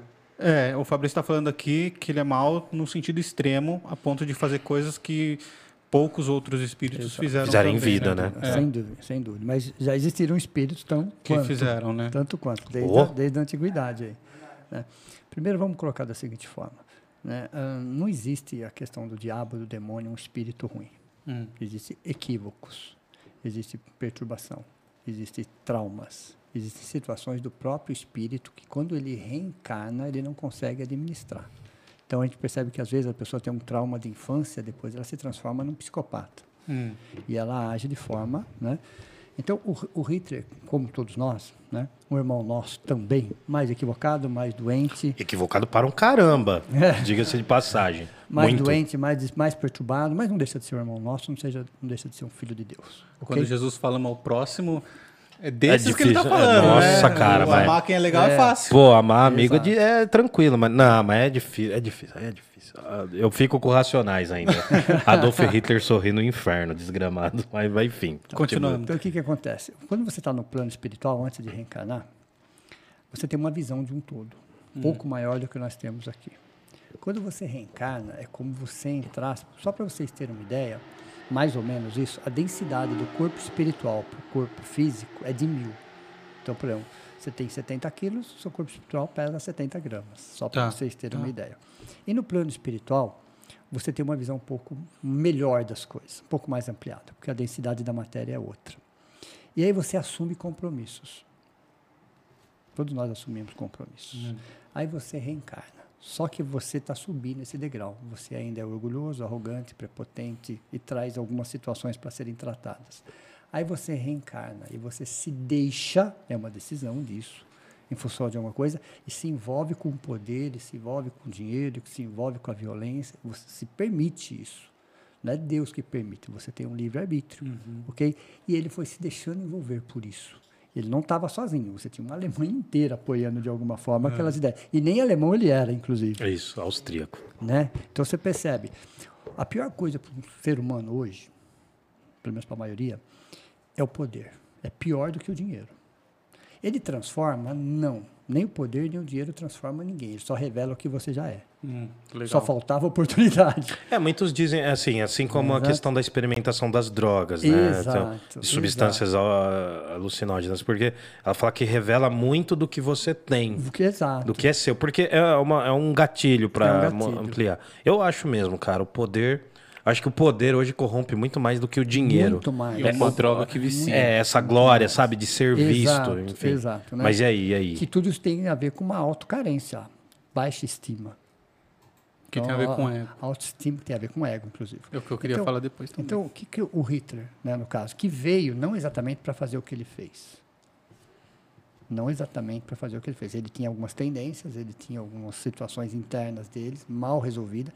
Ele reencarna e tem o apoio. Porém, ele começa a ver que a arrogância, a prepotência, o poder, milhões de pessoas apoiando, ele começa a dar vazão a tudo aquilo que ele tinha dentro dele. Ele, sozinho ele não ia fazer nada. Fato. Então, um conjunto de espíritos também que reencarnaram, um país, não é uma crítica a isso, mas um país extremamente orgulhoso para aquela época, extremamente orgulhoso, ok? Que queria ser o centro ali e apoia toda essa arrogância e toda essa prepotência. E aí ele se deixa envolver por tudo isso daí, ok? Mas fala, mas aqueles milhões de, de seres que ele matou, como é que fica nessa história? Você tem que voltar muito tempo antes, mas muito antes de Jesus de espíritos conscientes do que estão fazendo, que cometeram verdadeiras atrocidades, não estou julgando ninguém, né? somos um deles, e que esperavam um momento oportuno para reencarnar em massa, para começar a resgatar os seus débitos. Então, eu não estou concordando com o que ele fez, não é isso. Era Não uma coisa que estava prevista, então? haveria uma possibilidade. Como o processo de, de- de escravidão também é um processo parecido com esse. Espíritos conscientes que vêm desde lá de trás, matando, estuprando, extorquindo, arrebentando tudo. São milhares, às vezes. A- o plano espiritual, às vezes, junta todos eles e reencarnam para passar por uma expiação coletiva. Não é castigo. É um autorresgate desses espíritos. Não só que Deus tem outros caminhos para resgatar esses espíritos. Não necessariamente ele precisava de um Hitler. Mas Hitler se fez de instrumento para isso. Então, aqueles espíritos, de alguma forma, resgataram, uma parte deles pelo menos, e Hitler continua do jeito que está. Ele retorna em algum outro momento para resgatar tudo isso dentro dele. Esse, ó, não todos. Esses líderes de comunidades carentes que vocês veem por aí. De onde você acha que eles vieram? Líderes que fazem o bem. Que fazem o bem. Ah, tá. Líderes Nossa, que... de comunidades carentes que estão lá naquele meio, que às vezes não são compreendidos, às vezes são até maltratados, desprezados, ok? E estão tentando ajudar aquelas pessoas mais carentes ainda que não são compreendidos. Esses são espíritos que, em reencarnações passadas, a maioria deles cometeram verdadeiras atrocidades. Aí a lei maior de causa e efeito fala assim para ele: volta e faz pelo amor agora. Ele pode se equivocar e continuar fazendo pela dor? Pode. Passa para a próxima. E para a próxima. Então a reencarnação, de alguma forma, vai te dando outras oportunidades para que você possa se autorresgatar. Então Hitler vai voltar? Volta. Quando? Nem tenho ideia. Ninguém sabe. Mas ele volta para um trabalho de autorresgate. Para resgatar 5, daqui a pouco ele resgata 10, daqui a pouco 15, 20, 30, 50 e aí sucessivamente. Para a consciência dele. Então nenhum espírito se perde, nenhum. Só que às vezes leva séculos ou até milênios para esse auto-resgate. Isso pode acontecer conosco? Também. Tem coisa nos aguardando para daqui 500 anos? Para daqui mil anos? Sim. Por que, que não vem agora? Não tem estrutura psicológica para isso. Mas tem. E vai ser pela dor? Não necessariamente. Cara, eu, eu, eu entendo, assim, eu entendo esse lance, mas, assim, é, é, o que eu posso concordar plenamente contigo é assim, tem, tem pessoas que quando você se aproxima, é, é aquele, é aquele papo, eu, eu não gosto muito dessa palavra, mas eu vou ter que falar assim, não por mal a palavra, mas tem pessoas que quando você se aproxima, ela tem aquela, aquela densidade ruim mesmo. Vibração. né? Sabe, é uma vibração. É, eu ia falar a palavra aura. baixo, eu ia né? falar a É, palavra pode aura. ser também. Tem gente que quando chega, cara, eu não sei se eu já fui assim. Em algum momento, todo ser humano é assim Exato. no dia a dia. Às vezes você tá pra baixo mesmo, você vem. Tá. você, você- você é o cara que espalha a rodinha, sabe? Que, que atrapalha. Mas o que, o que eu consigo sentir, cara, é. Tirando um pouco dessa questão histórica, mas o que eu sinto, assim, que parte do que você tá falando apare- apresenta como, pra mim, assim, como pessoas que você sente. Cara, tem pessoas que você sente que são boas. Sim. Sabe? A- Além dessa coisa de ser bom pra ser legal com seu vizinho, não, é Não, não, isso, não. cara. É É, a um, vibração. É um lance que, pô, é difícil medir, sabe? Assim, é um lance que é. Sabe quando você se aproxima de alguém e é bom, faz bem pro seu ego? Não sei se você ia perguntar alguma coisa assim. É, eu ia, ego. eu ia perguntar Mas, cara- a questão do ego, porque na minha, na minha visão, eu não sei se você ia fazer pergunta. Não, não, não. Eu só queria encher o saco. A maioria dos Eu problemas, sou- desculpa, Cássio, é o que eu mais faço. a maioria dos problemas e fraquezas que as pessoas têm elas são frutos do ego. Sim. Um ego Sim, muito sim. frágil, um ego muito Inflamado. inflado. Exato. É, exato. Tem al- em alguma dessas palestras que você dá, você fala sobre o ego e tal. Eu sei que eu não pedi para você se preparar, não, Sim, não sei sim, se vou te falo pegando, Sim, falo sim. mas se é Tranquilo, tranquilo para você ensinar a gente sobre isso. Na psicologia transpessoal, que é a quarta força da psicologia, Hum, ele, ele, ele fala da psique humana. Ela divide em três esferas, para ficar mais fácil. Né? Vamos pegar a psique humana e dividir em três esferas, concêntricas, uma dentro da outra. A primeira esfera é a real. Chama amor, chama eu, chama self, chama luz. Você pode chamar a primeira esfera do jeito que você quiser. É a imagem e semelhança de Deus. Ok? está dentro de nós. Está dentro de nós. Tá, De todo, de todo ser vivo. Está em nós e é nós, né? É. Isso é nós. tá. Entendeu? Está dentro de todo ser vivo. Isso num verme tem? Tem. E digo mais, Deus ama um verme e um anjo com a mesma intensidade. E cuida dos dois com o mesmo carinho. Mas cada um está num momento evolutivo diferente. Uhum. Olha como isso dói o nosso ego. Eu acho essas coisas tão poéticas, mano.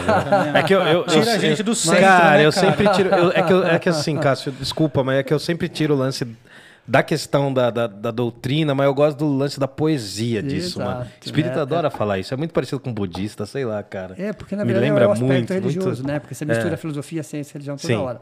Mas manda aí, manda aí, então, manda a aí. primeira esfera você chama assim amor. Vamos colocar assim. Tá.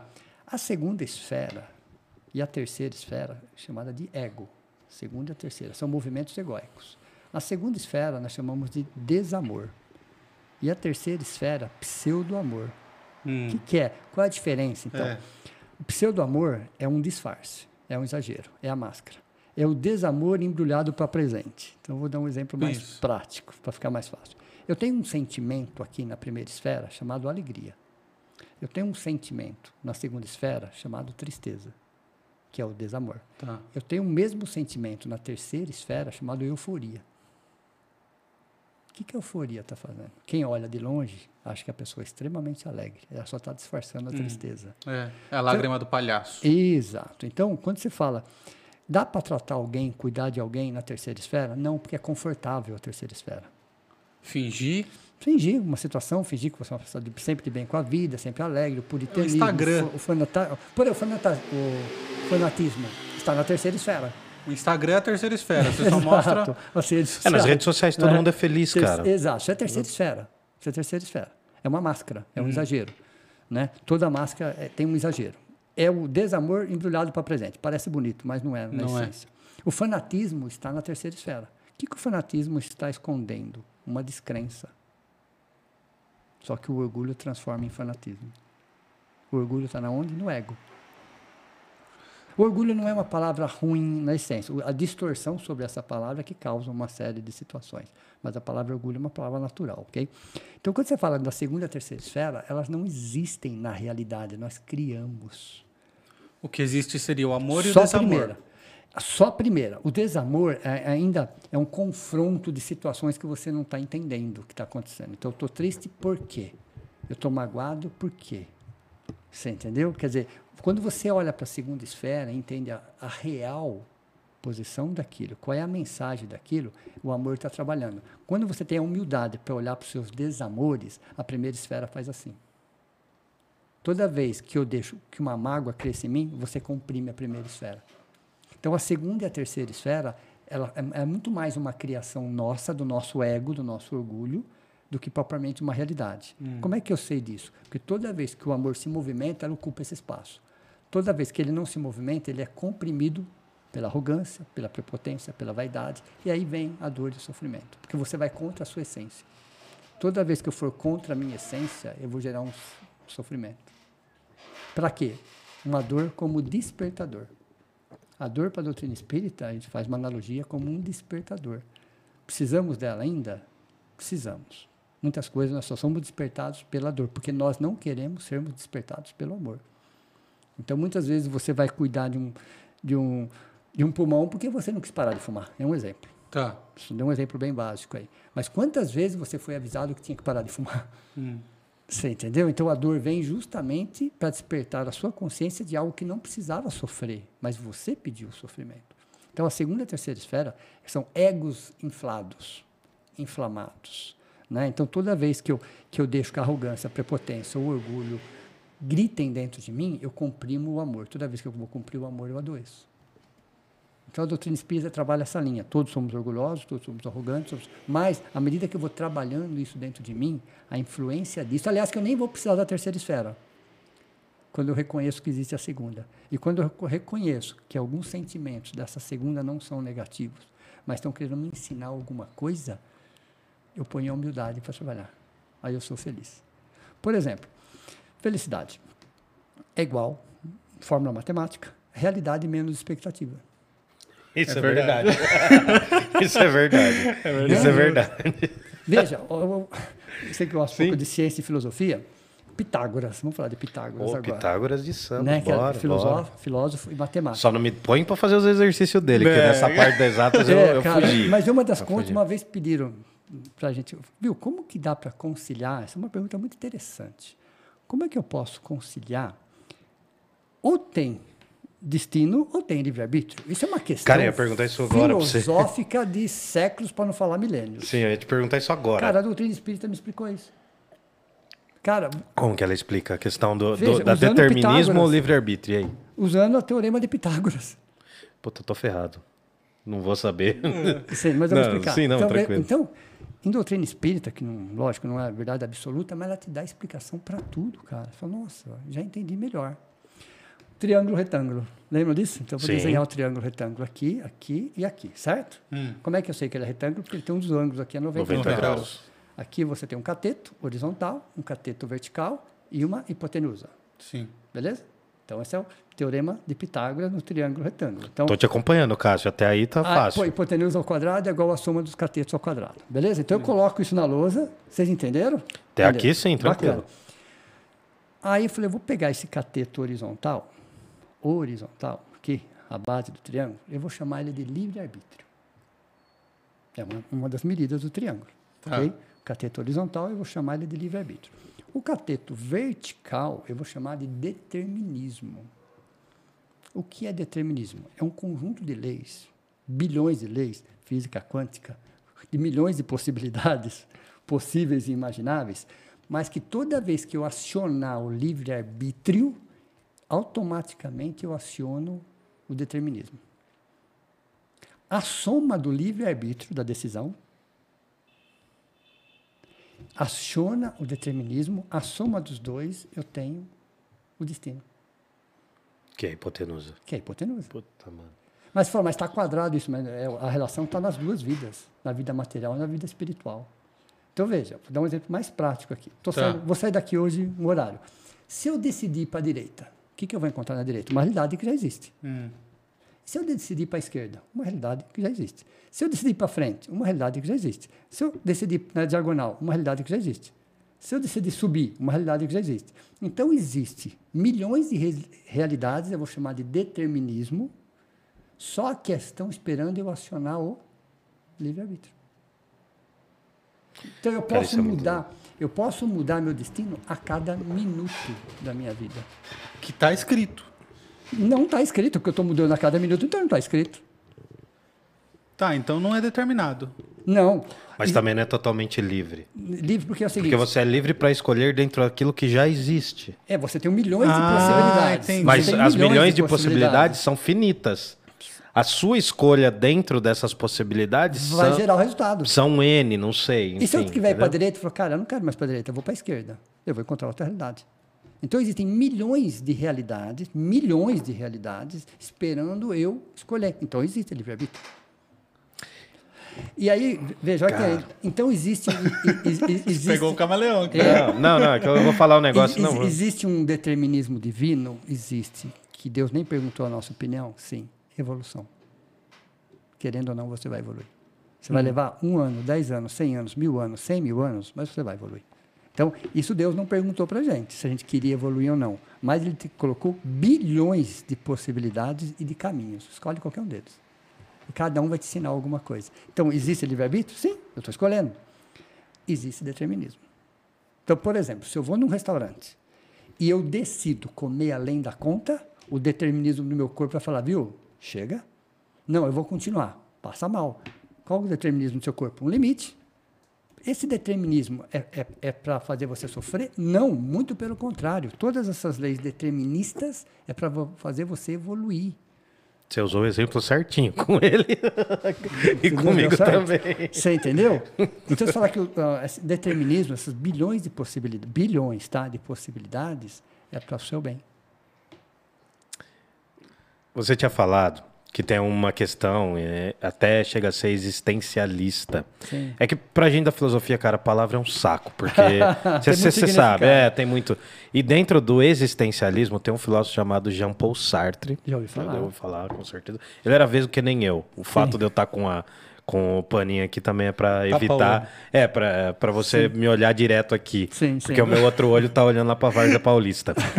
Enfim, mas o Jean-Paul Sartre, ele tem um conto Sim. eu queria, eu queria que você lesse por curiosidade, tá Leio, ligado? não claro, é, eu não é por. ler. Cara, é, eu queria que você lesse o conto, que é um, é um livro chamado O Muro, Sim. e tem o primeiro conto que é O Muro. Sim. E é muito legal como ele fala dessa questão da liberdade do livre do livre-arbítrio e do determinismo. Sim. Porque é uma historinha de um. É uma história, né? É um conto mesmo. Os caras estão sendo perseguidos pela, pela, pela polícia alemã. Estão na França, né? O Jean-Paul Sartre francês. Estão sendo perseguidos pela polícia alemã.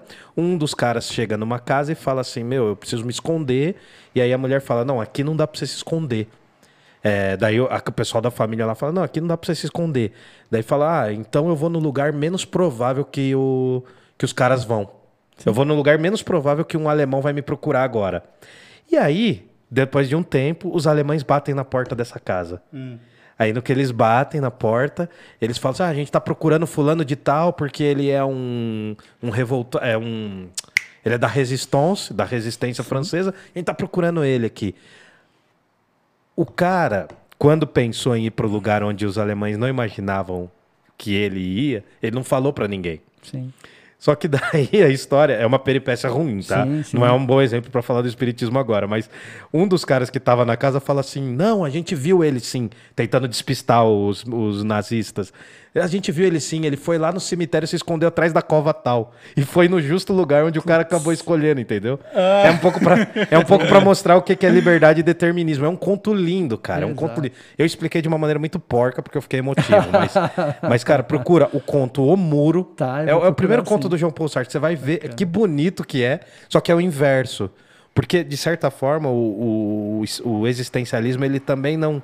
Ele, ele fala de um livre-arbítrio, mas ele fala dentro dessa questão determinada. Exato, exato, Porque, mano, você é livre pra escolher. Você é livre-arbítrio existe. Você é livre pra escolher. Você pode escolher um monte de coisa a partir de agora. Sim, Só que você vai, vai abrir uma cadeia, uma chave de informações exato. que vão te levar pra um determinado lugar. Mas é difícil, cara. É É brabo. Não é faz sentido isso? É, Faz, é- faz sentido. Eu tô viajando como aqui, eu tô faz- faz viajando. muito sentido? Então, a doutrina espírita é muito isso. Sabe? Você encontra uns raciocínios, uma lógica. Você fala, caraca, faz sentido. Faz muito sentido. Quer dizer, eu tenho bilhões de possibilidades, todas para o meu bem, todas. Porque Deus é Deus. Ok? Mas que estão esperando uma decisão minha. E eu posso eu reverter posso esse bem. mudar- E eu posso mudar essa decisão a cada minuto. Só que eu vou acionar um outro determinismo. E eu vou eu somar minha decisão, minha escolha, meu livre-arbítrio com uma dessas leis, entre bilhões, somar as duas dá o que eu posso chamar de destino. Então, existe destino? Relativo, porque ele está atrelado à sua decisão. Entendi. Agora entendi. Mas não você deixa de existir também a Mas é, liberdade. você Por pode exemplo, escolher. todo mundo quer ser livre. A doutrina espírita fala sem problema nenhum. Só que antes da palavrinha liberdade vem uma palavrinha chamada responsabilidade. Os responsáveis são mais livres. É, a gente tava falando sobre liberdade aqui, né? Esses dias, assim, é. Por- É, é um é. grande dilema, mano, Por da humanidade. é, René Descartes, né? Quando ele fala o Deus de René Descartes, quando ele fala, ele tem uma, uma poesia que fala Sim, que é o sim. mesmo Deus de Albert Einstein. É um Deus bem matemático, digamos Bem assim. Sim, sim, matemático. sim. E a doutrina espírita trabalha com esse Deus matemático. Por isso que eu comecei a questão número um para vocês. Sabe? E que está em tudo e tudo está em Deus. Nas subpartículas atômicas, as grandes galáxias. Uma coisa fala, o mal existe? Alguém fala assim, não, o que existe é a ausência do bem. Eu falo, não existe a ausência do bem, existe a ignorância do bem. Isso existe. Mas a ausência do bem não dá, porque Deus está em tudo. Nas subpartículas das grandes galáxias. Então, onde o amor não está, onde o bem não está, existe a ignorância do bem. Aí eu concordo. Nós somos muito ignorantes em relação a um monte de coisa. Mas à medida que você vai dissipando a sua ignorância, você vai entendendo melhor. Questão 621 do Livro do Espírito. Onde está escrito as leis de Deus? Na nossa consciência humana. Exato. Então, nós respondemos por tudo? Não. Nós só respondemos por aquilo que nós temos consciência e proporcional ao nosso nível de consciência. Caraca, velho.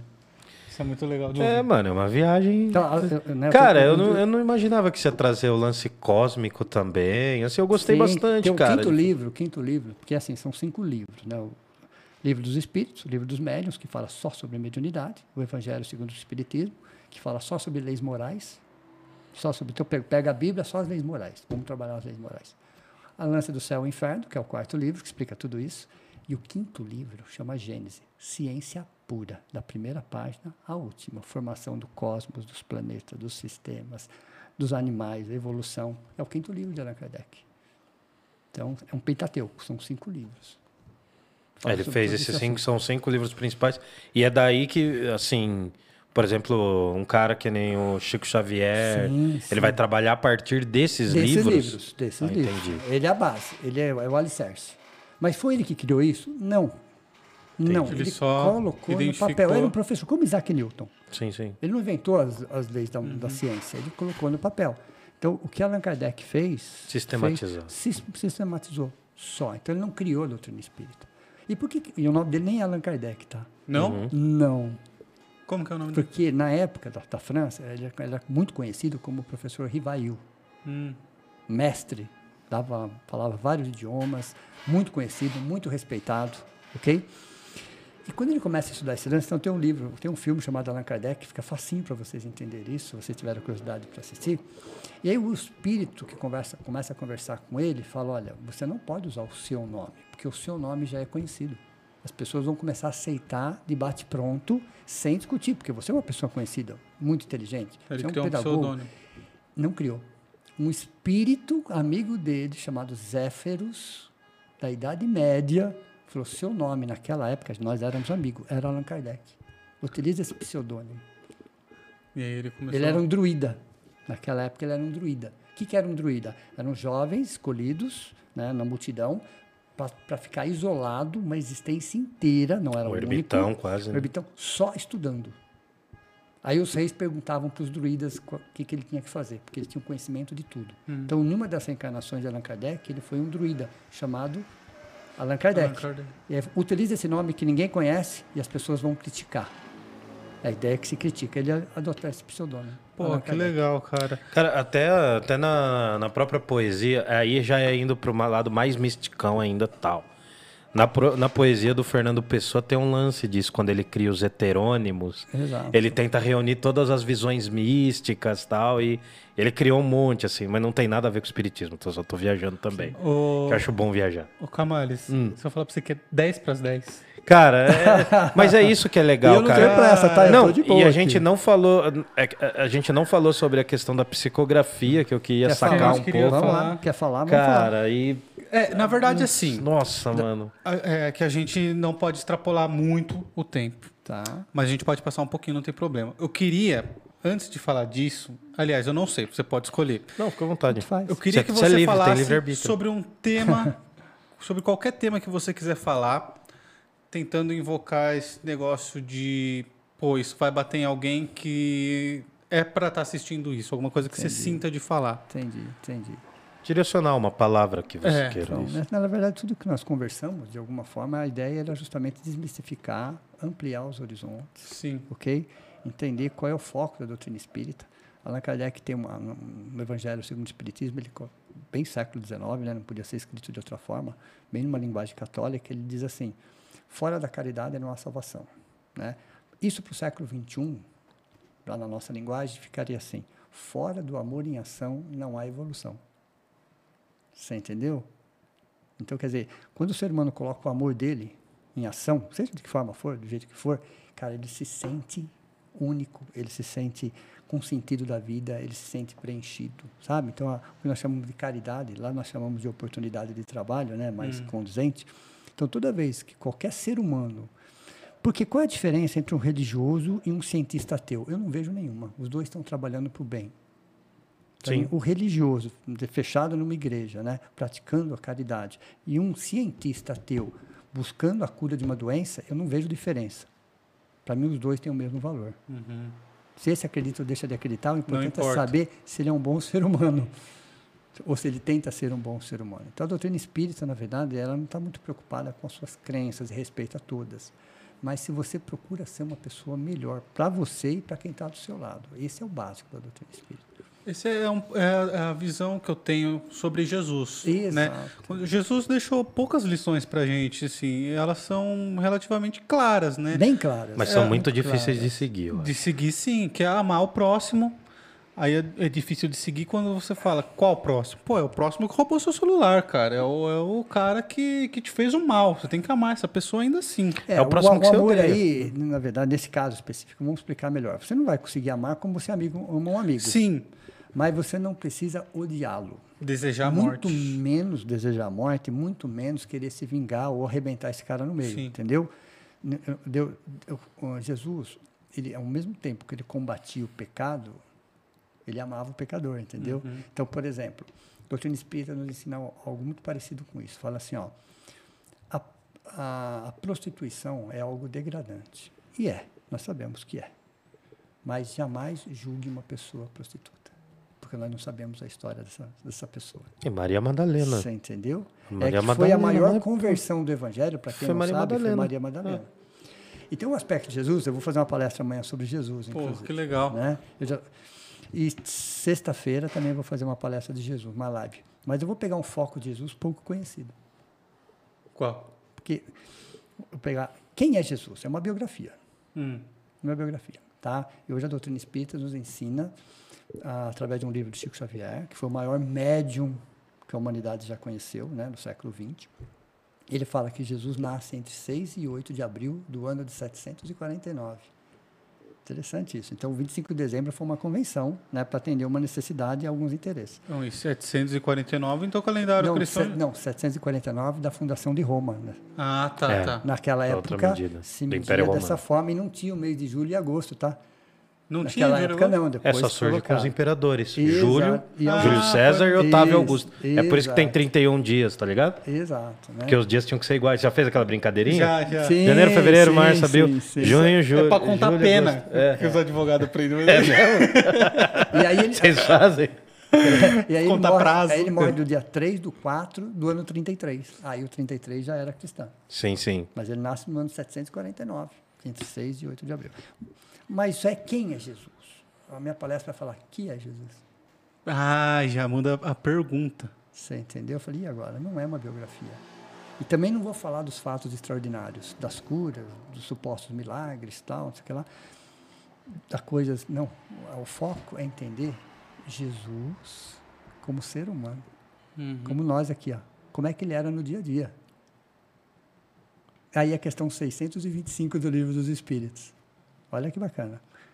Allan Kardec pergunta: qual foi o tipo mais perfeito que Deus mandou para servir de guia e modelo? Foi Questão Jesus? 600. A resposta veio de Jesus. Guia, que que é? vamos parar para pensar o que, que ele quer dizer servir como modelo, modelo de ser humano. Não era modelo de anjo, arcanjo, Cristo, nada disso. Quando eu vou contratar um guia para uma trilha, o que, que você pensa? Quando você contrata um guia, vou numa trilha que nunca fui, não sei como é que é, você vai contratar um cara que saiba muito daquilo Exato. cada centímetro, cada pedra, cada curva.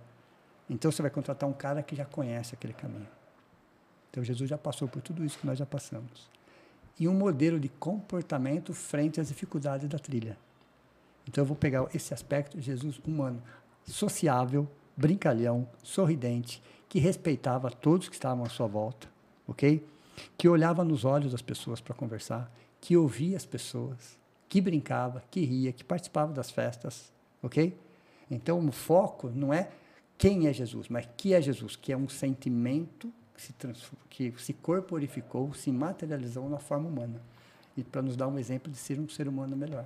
Esse lance que você tava falando de o amor em ação, né? É o amor e a ação. É o amor, porque assim, a imagem de Cristo dentro das religiosidades, das Sim, doutrinas, sim.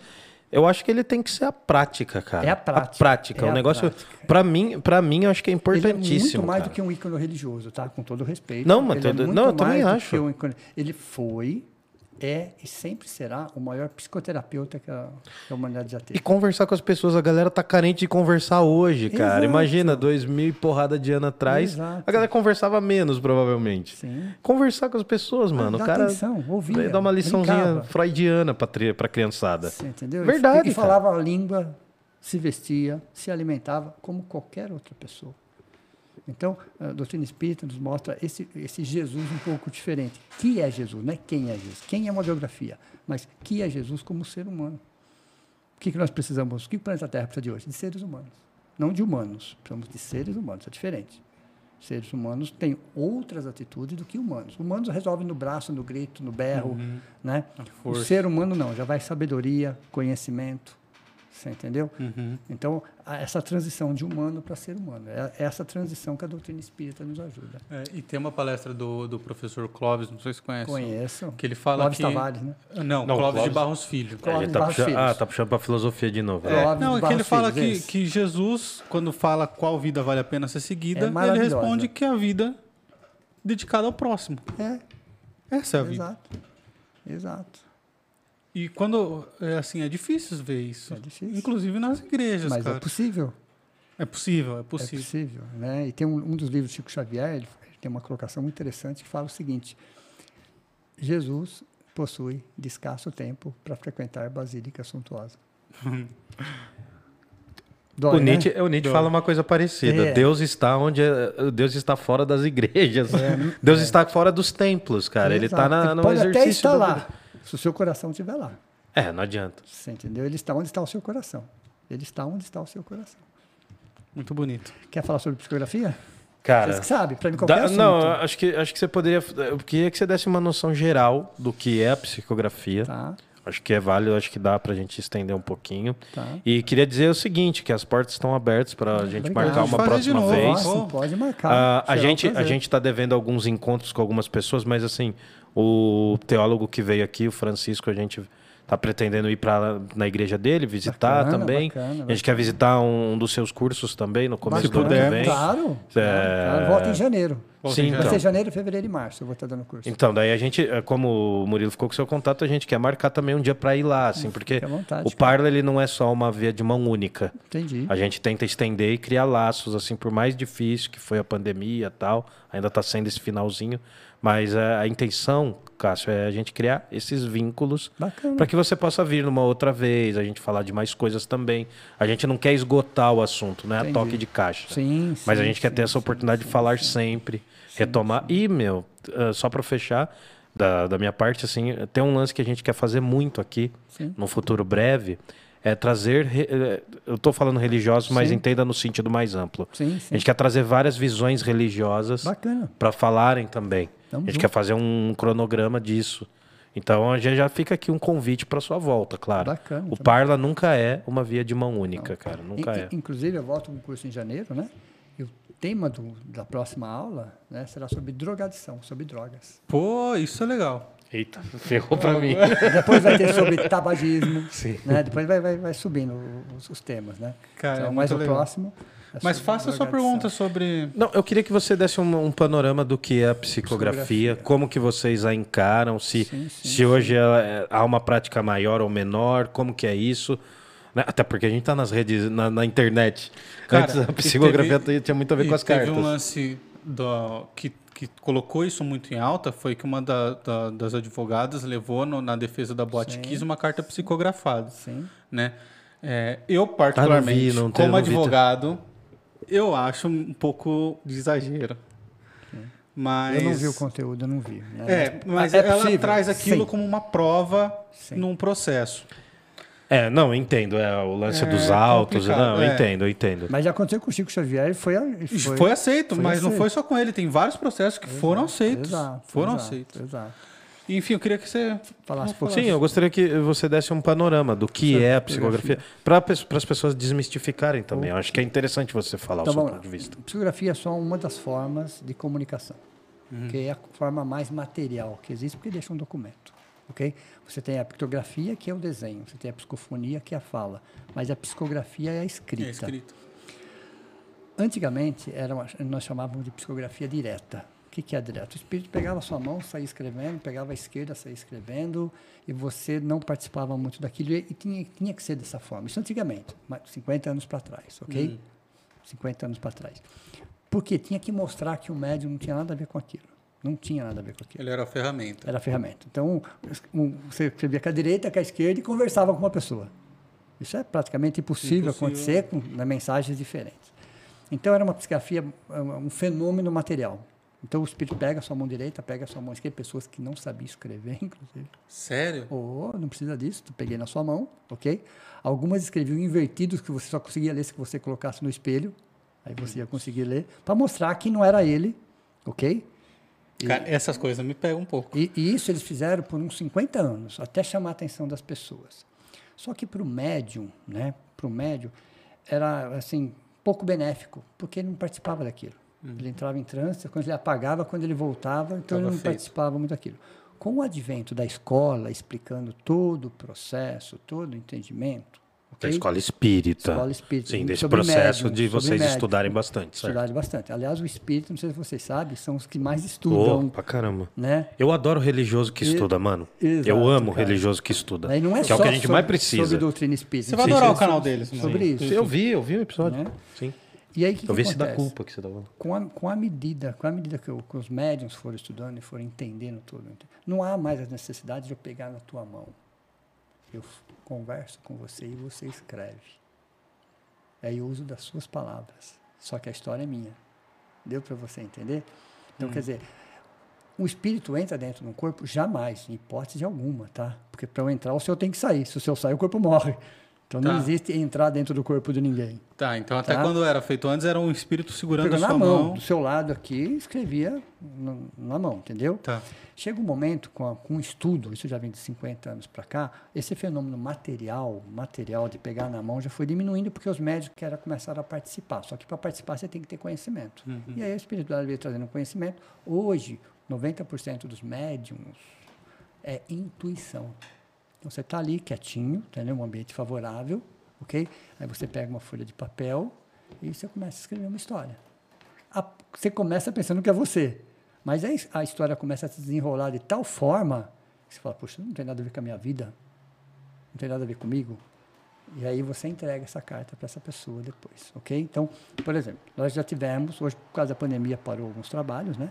Tivemos ah, trabalho de psicografia. Como funciona um trabalho de psicografia? Vou falar lá de onde eu trabalho. Você chega lá, tem um- algumas pessoas para te atender. Chega e fala, olha, quem que faleceu? Ah, meu pai assim, assim, assim. Quanto tempo? Ah, já faz 10 anos. Do que, que ele faleceu? Ah, foi um infarto. Tá bom. Como que é seu nome? Tá, acabou. Outra. E a pessoa entrevista a outra. Outra. E aí vai. Cinco minutos ela pega aquelas informações. Ela põe tudo em uma caixinha. E aí, alguém vem, elas ficam lá, pega essa caixinha, leva para uma outra sala onde estão os médiums. Estão os médios. E aí eu participo desse trabalho, inclusive. Sou um dos dirigentes desse trabalho. Aí você tem os médios e você vai colocando as fichinhas assim, ó. E você Então, os psicografa também? sim, Pô, sim. Que legal. E os médios não entrevistaram a pessoa. Mas só sabe aquele nome que está ali, tal pessoa, tá? Então, e aí começa a história. E aí começam os detalhes, Que é o que pega, né? que é o que pega.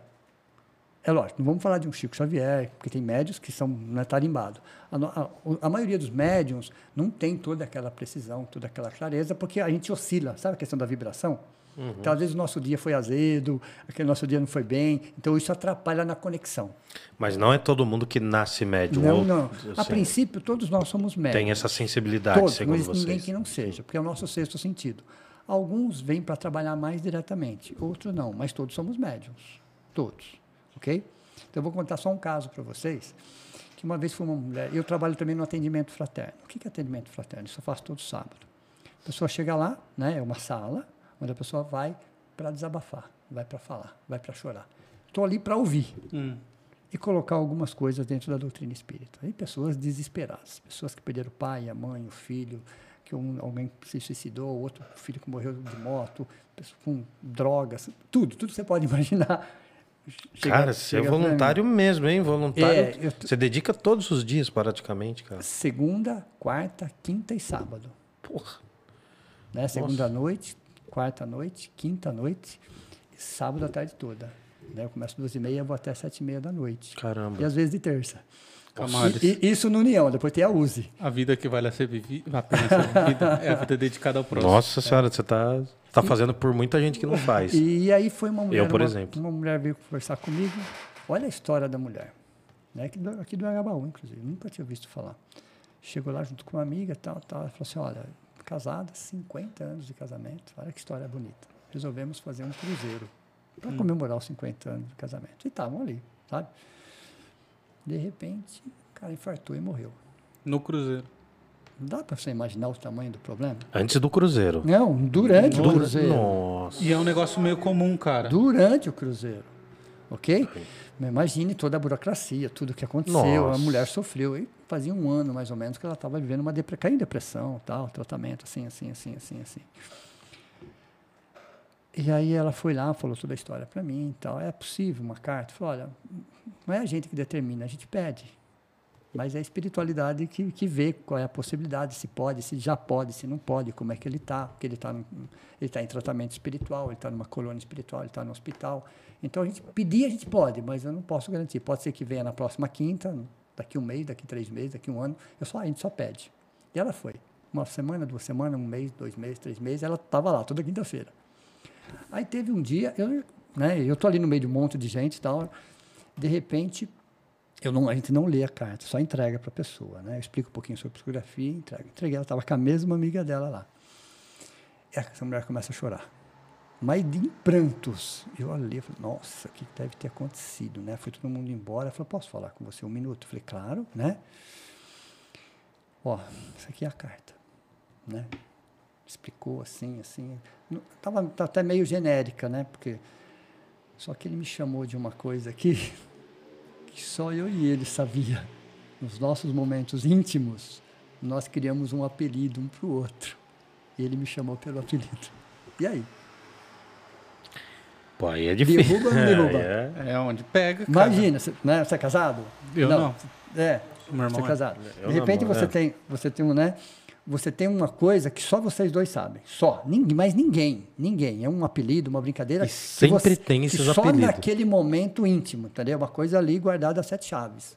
Aí acontece um lance desse, o cara coloca o nome. Imagina quando ela leu. E chamou ela pelo nome, pelo apelido. Você não teria Ninguém, como saber. nem a família sabia. Quando ela passou por aquela entrevista, ela não ia falar um negócio desse. Uhum. Quando ela pe- pediu a fichinha, era o nome só e o que aconteceu. E se passa pela entrevista cinco e a entrevista, depois, a pessoa da lembra. entrevista põe numa caixinha, é o outro que escreve, que não viu ninguém. Não sabe nem que existe aquela mulher. E ela coloca Putz. exatamente. Um outro lance da. Já. É, isso é psicografia, você entendeu? Então traz alguns lances assim, e tudo gratuito, tá? Ninguém cobra nada de ninguém por isso, entendeu? Então você fala, puxa, alguém inventou? Alguém criou? Ela estava pensando naquilo naquele momento? Acredito que não, depois de um ano e meio, mais ou menos. E vem assim, me chamou ela do, do apelido. E ela não mostrou para mim, ela falou, ó, o que ele escreveu aqui, só eu e ele sabia, nem meus, meus filhos não sabem. E é quando a gente estava nos momentos mais íntimos, a gente chamava um o outro por esse apelido. E ela não mostrou para mim também. Escolham bem o apelido de vocês. na hora H, Você na hora G, entendeu? na hora M aí. O outro tá- lance, esse foi na- no atendimento fraterno, né? São, são muitos casos. Começar a contar casos aqui para vocês, a gente vai ficar uma semana contando casos. Eu estava atendendo uma, uma senhora, primeira vez que ela faz, uma mulher muito distinta da alta sociedade. Você percebe a postura, uma senhora já dos seus 70 e poucos anos, né? E ela falou assim para mim, quem pediu para mim conversar com você? O psiquiatra tal, até famoso aqui de Jundiaí e tal, que tal, tal, tal, primeira vez que eu vejo, tal, mas eu respeito, não sou espírita, mas eu respeito todas as religiões, tal, tal, tal, tal, tal. Uma mulher muito distinta, muito educada, sabe? Muito fina, né, nesse caso. Aí ela falou assim, eu vou direto no ponto. Eu tenho depressão e a causa da depressão é solidão. Tá, falei, meu marido morreu há 10 anos, a gente mora aqui no bem no centro da cidade. Eu só fico com os meus empregados. Aí você já? Tá. meus empregados? Tá. Mais de um, né? É. Né? Mas ela, ela falava assim naturalmente. Sim. Você percebia que era, né? Não, e também não era pra se aparecer. pra Não, você, não, era, pra tava relatar mesmo. problema, né? e chorando, falando e chorando. Ela falou, eu tenho meu filho aqui na Europa, outro não sei o que lá, e tá, tá, tá, ela contando o caso dela. Ninguém vem me visitar, eu tenho uns amigos de São Paulo que ninguém vem me visitar, e tetetê, tetetê, tetetê, tetetê. mas ela não passou o endereço para mim. Aí encosta uma entidade do meu lado. Né? Porque a gente sente, pela percepção. né? Você não vê. Às Só- vezes, Ah. quando eles querem se mostrar. Né? Mas ouvir sim, normal. Tá. Né? Tanto que eu- hoje aqui tinha um do meu lado aqui o tempo todo. É sério? Sim, sim, sim. Né? Espero que eu não tenha falado mal da gente, cara. Nossa, que eu tô. Aí, olha o lance. Ela falou, falou, falou, falou. Aí eu- a entidade do meu lado, eu não sabia, ela não me deu o endereço, ela só falou isso que eu estou passando para vocês. Pergunta para ela o que, que tem na frente da casa dela. Eu pergunto. Viu, o que, que tem na frente da sua casa? Ela olhou, olhou, ela estranhou a pergunta, né? Porque ela estava falando uma coisa, parecia que eu tinha invertido. Um muro. Tá, pergunta para ela onde vai dar esse muro.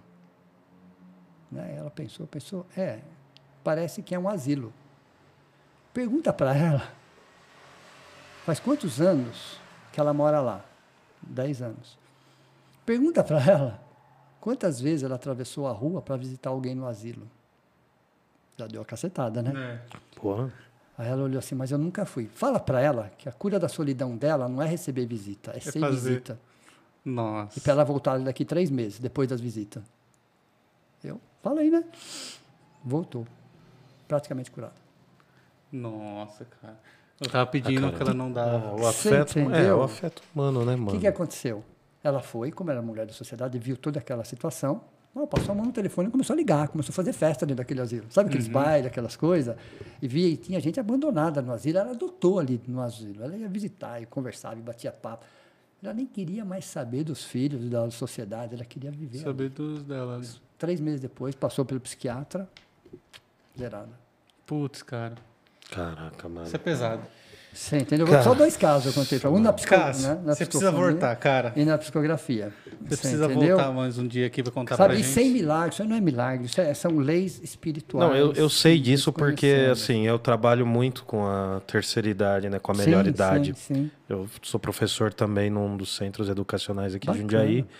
E, cara, assim, não, não não chega nem 100, 0,1% do que eu faço e o que você está falando. Mas quando eu comecei a dar aula para essa, pra essa faixa etária acima Sim. dos 50, Sim, foi aí que eu aprendi o que é dar aula, cara. exato. Porque pro ensino médio, você. É caos, é molecada, É, é a molecada tá num outro Não furor. tá ali. Não, a molecada tá num outro rolê, cara. Não, é- chega a ser até maldade o que a gente faz, às vezes, como professor. Mas essa, essa faixa etária, que sofreu muito por conta da pandemia também, você você sabe disso. Essa faixa etária passou dos 50, e vai pro 60. Eu, tinha, eu tenho uma aluna de 94 anos, Que irmão. legal, cara. Você não tem noção a alegria quando ela aprendeu a ligar o celular no, no- na tela lá, cara. Você não tem noção. Foi um evento pra vida dela. Sim. Tá ligado? Sim, sim. E ela é amiga da minha mãe, conheceu a minha avó, sabe? Sabe uma coisa geracional? Tipo, a mãe, a filha dela é amiga da minha mãe, a neta dela. Muito louco. E Então, assim, eu imagino, cara, que deve ser um ato. Não, não dá pra descrever É- é o amor, né? cara. É gratificante. Não dá pra descrever. Esse tipo de amor eu acredito, mano. Sim, eu não sim, acredito na humanidade em outros aspectos, mas nesse tipo de doação que um ser humano faz pra outros, cara, mano, que o cara paga pra estar tá lá. Ele tá pagando, ele tá pagando. o Cássio tá pagando pra estar lá. Mano, já é um negócio que já subverte qualquer lógica religiosa profissional, entendeu? Dessas comuns. que É, das, das que a gente costuma ver, mano. Então, eu acho assim, cara, é... se tiver lugar aí no. Você, você- eu não sei se você percebeu, mas você acabou de falar com um ateu, Sim, sim. sabe? Eu me considero um É ateu. um ateu ou antirreligioso? É, não, cara, eu, eu sou um pouco dos dois, mas eu, sou- eu não sou mais aquele... Eu já fui moleque, assim, mas sim. eu não sou aquele ateu que vai falar assim, não, não vai falar Filosófico ou comigo. psicológico? É, eu sou mais pro lado da filosofia, mas assim, eu Você respeito sabe o que é o muito. ateu filosófico? O- É o quê? O que não acredita numa verdade estabelecida? Não, não. o que não, É a seria? Hum. doutrina espírita explicando o ateu, pelo menos 99%. Sim. Você tem aí. Dá tempo, pessoal, de falar Claro, disso? Dá, mano, dá.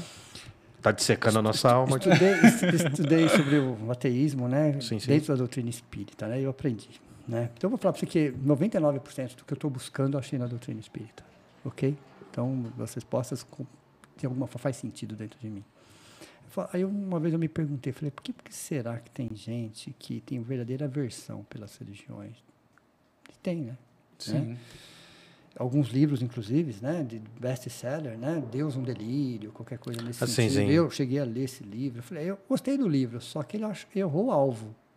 O, tudo que ele falou, perfeito, só que ele errou o É, sim. Né, essa- Não era contra a imagem, né? Não era É, contra a lógica. Não, era, sim, não era sim. contra a lógica. né? Ele estava acusando alguém que não tinha nada a ver com aquilo, né? Uhum. Mas, enfim.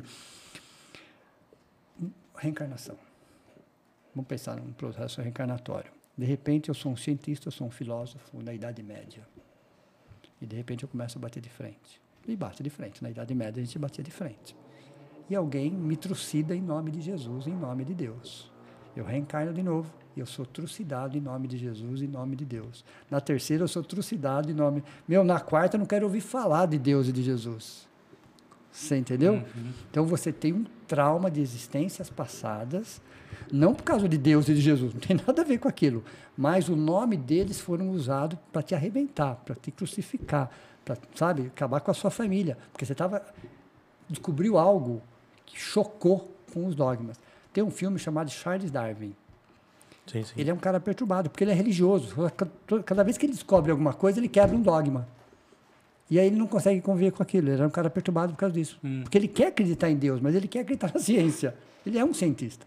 Então, 99% dos ateus filosóficos têm traumas de existências passadas em relação à religião. Sofreram demais nas mãos de algumas religiões, não todas, mas em nome de Deus e de Jesus. Então, eles reencarnam aqui. Então, quero ouvir falar. Não acredito em nada nesse sentido. Porque existe um trauma espiritual deles. Ok? Entendi. Esse é o filosófico. O psicológico. E aqui ele fala que se ele começar a pensar, ele tem que mudar alguns hábitos. Então, eu não vou pensar. Você entendeu? O, que não. Psicológico. É que ele está confortável fazendo eu- as coisas eu- eu- que aos olhos de Deus não são corretas. Não, não é questão dos olhos de Deus, é a questão da consciência. Então, eu vou dar um exemplo mais prático disso. Sabe, a gente temos um mínimo de consciência, a gente sabe que a gente não pode usar ninguém ao nosso bel prazer. O outro é um ser humano, ok? Certo. Por mais que você pague por aquilo, não, não existe preço isso. Ali é um ser humano. Que se até se colocou naquela posição. O fato da pessoa ter se colocado naquela posição não te dá o direito de você fazer isso com ela. Sim, sim. Esse é o ateu psicológico. Se ele começar a pensar, ele pensa, "Pá, essa atitude está errada. Isso não pode. Esse é o psicológico. Não vai mudar alguns hábitos porque vai chocar com os seus interesses. Entendi. Que Mas é sabe que tá minoria. errando. Mas sabe, quem que não sabe? Então, e aí, você é mais psicológico ou mais filosófico? Eu, Eu, mais filosófico. eu É, acho que eu fui eu- uma eu- bruxona louca na Idade Média. Veio um monte de padre e me crucificou também. É, eu diria né? que Pelo 90% que- são filosóficos. Não, mas eu sou tranquilo, cara. Mas eu acho, 90% eu acho, são filosóficos. eu, eu acho, Cássio, que é importantíssimo, cara. Importantíssimo, assim, é... Eu, eu, tenho que, eu tenho que abdicar... Quando você chegou aqui, eu já vim com a ideia pronta de que eu tenho que abdicar de algumas perspectivas minhas pra te ouvir, cara. Sim. Sim, Porque é uma sim. questão de respeito, a primeira coisa. De humildade também. E de humildade, mano. Eu não, sei, eu não sei, eu vou falar, desculpa, eu não sei porcaria nenhuma da vida, mano. Sim. Se chega uma pessoa aqui, eu vou querer ouvir. A proposta nossa é essa? Por isso que a gente não faz uma parada assim de ficar afrontando, botando. Tinha muito, da- daria muito pra gente chegar aqui e fazer um personagem Sim. que vai afrontar, vai apontar o dedo na cara, vai falar mal. Não, eu prefiro ser eu mesmo, tá Sim. ligado? e eu acho que é muito, cara. A gente precisa ouvir muito as visões religiosas, as doutrinas, porque, como você falou antes da gente ir ao ar, tem gente boa, o espiritismo é uma coisa, as religiões são uma coisa, os religiosos, São os espíritas são outras. São, porque somos Então, seres cara, na filosofia falíveis. também, mano. Tem. E é ótimo ouvir, cara. É, é reconfortante ouvir uma parada que nem quer, não quer dizer que eu concorde com tudo, não quer dizer que eu entenda tudo, mas é reconfortante ver quando o negócio é sério, mano. É sério. Quando é você sério. chega e fala pra valer assim, sabe? Você é um ser humano falho, ele é falho, ele é Sim, falho, eu sim, sou falho. Exato. Mas quando você traz verdade, mano, Sim. eu costumo dizer o seguinte, eu, eu encerro por mim. Às vezes eu posso não gostar das coisas que você gosta ou não acreditar nas coisas que você acredita. Sim. Mas eu acredito no jeito que você acredita. E eu gosto do jeito que você gosta. Então você me passou uma verdade, entendeu? Se eu vou estudar isso, como eu vou estudar, pra mim é um Exato. outro rolê. Mas, cara, É que nem quando chegam as coisa pessoas lá no forte. atendimento fraterno e falam assim, cara, eu fiz isso, só coisa, né? Umas coisas também, eu- você fica até meio assustado.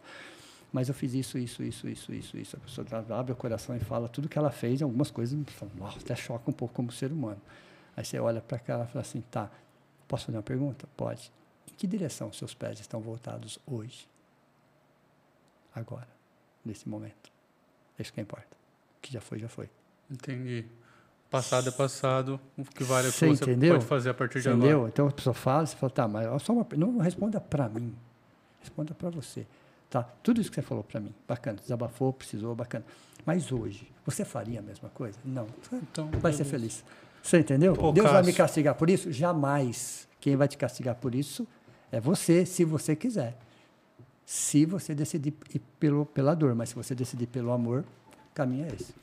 Cássio, Nossa. cara, show. Aulas. Quero agradecer muito a você agradeço. por ter vindo. Eu Infelizmente, agradeço, a gente tem tempo. Mas eu quero que você volte para a cara, gente conversar sobre um milhão de outras coisas. Eu queria muito falar sobre mais sobre reencarnação, de pra onde a Sonhos, gente não falamos vai. nada sobre sonhos. Nossa, Sonhos. sonhos é um outro tema que eu vim preparado para falar Cara, também. e, mas assim, eu quero agradecer você por ter Bacana. vindo, agradecer sua presença, a, a você ter dedicado seu tempo a nós Bacana, aqui. eu que agradeço. É, Divulga os de lugares de coração, trabalho, quero as suas você redes, o que você quiser sim. falar. Pra Sim, gente sim. já, já, já. Bom, faz você primeiro e depois a gente encerra. Isso. Bom, hoje, hoje eu estou no YouTube. No YouTube, Né? como é o nome do canal? Se eu colocar meu nome lá, lá é u.e.j, que é Hum. União Espírita Jundiaiense. Mas o canal tem um outro nome, não tem? A família, uma grande. Não, é Família, é um outro canal do YouTube que a gente está fazendo essa tá. palestra, né? Então temos uns três canais, esse é o principal. Mas se você colocar meu nome, Cássio Lambert, no YouTube, já vai aparecer todas as palestras. Tá. As mais recentes chamam Conflitos Existenciais, está na 11 primeira aula, são, vi- são 20 aulas. Uhum. Tá? Então tem aí pelo menos 11, au- a- 11 aulas disponíveis no YouTube, que eu comecei inclusive esse ano. São todas palestras mais, mais recentes. Que ótimo. Que fala sobre ansiedade, fala sobre o medo. Então cada, cada aula é um assunto diferente. Então quem quiser assistir, está no YouTube, fique à vontade. E seu Instagram você tem? Você usa? Não tem. Tenho, mas quase não uso o Instagram. Não usa. Não, não. É, É, a... mais o- no caso do YouTube. Tá, e a. E a... E as aulas, né? Não, os lugares que você participa. A aí, União. União. Fala o endereço de novo Lá, da União. União Espírita como as pessoas contactam. Fica na Joaquim Nabuco, número 52, Jundiaí. Ponto São João. Tá. Muito fácil. Entra Joaquim Nabuco é a segunda casa. É a segunda casa. Você Qualquer entrou, pessoa pode ir. qualquer pessoa pode ir, qualquer religião, de qualquer situação, é só querer participar. Né? Legal. Tem a parte de assistência. Somos em 40 trabalhadores lá. Eu só sou um deles. né? Então, cada um cuida de uma área. Tem a parte de assistência social, a parte de secretaria. Então, é um lugar organizado nesse sentido. É um CNPJ, porque hoje a lei exige que seja um CNPJ, mas é tudo gratuito. Tudo. Tá. Absolutamente E nós vamos lá gratuito. depois. A Deixa eu gente vai marcar, é, a gente, virando o ano, a gente tem que Isso, tanto. deixa- né, a gente também tem alguns outros compromissos, mas a gente tem. A gente fe- firma com você que a Vem, gente vai. A aula que eu dou no final, do, ah, sábado à tarde, das 5 e meia às 7, eu repito na segunda. Hum, É o mesmo tema. Quem não pode ir no sábado, vai na de segunda. segunda. Fechado. Legal. Bacana? Cássio, obrigado. Cara. Quero agradecer também aos nossos patrocinadores aqui, a IC Pinturas. Precisou de pinturas comerciais, residenciais? Dá um toque nos caras lá pelo Instagram, arroba e.c.pinturas. Se você também quer pedir sua pizza, peça na Pizzaria Giuseppe.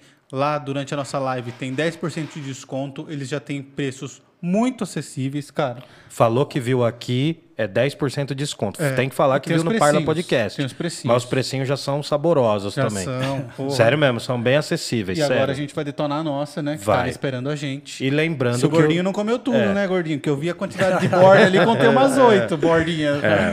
Tá inscrito na sua, na sua psique já. Tá escrito que você é tá. fominha, eu também.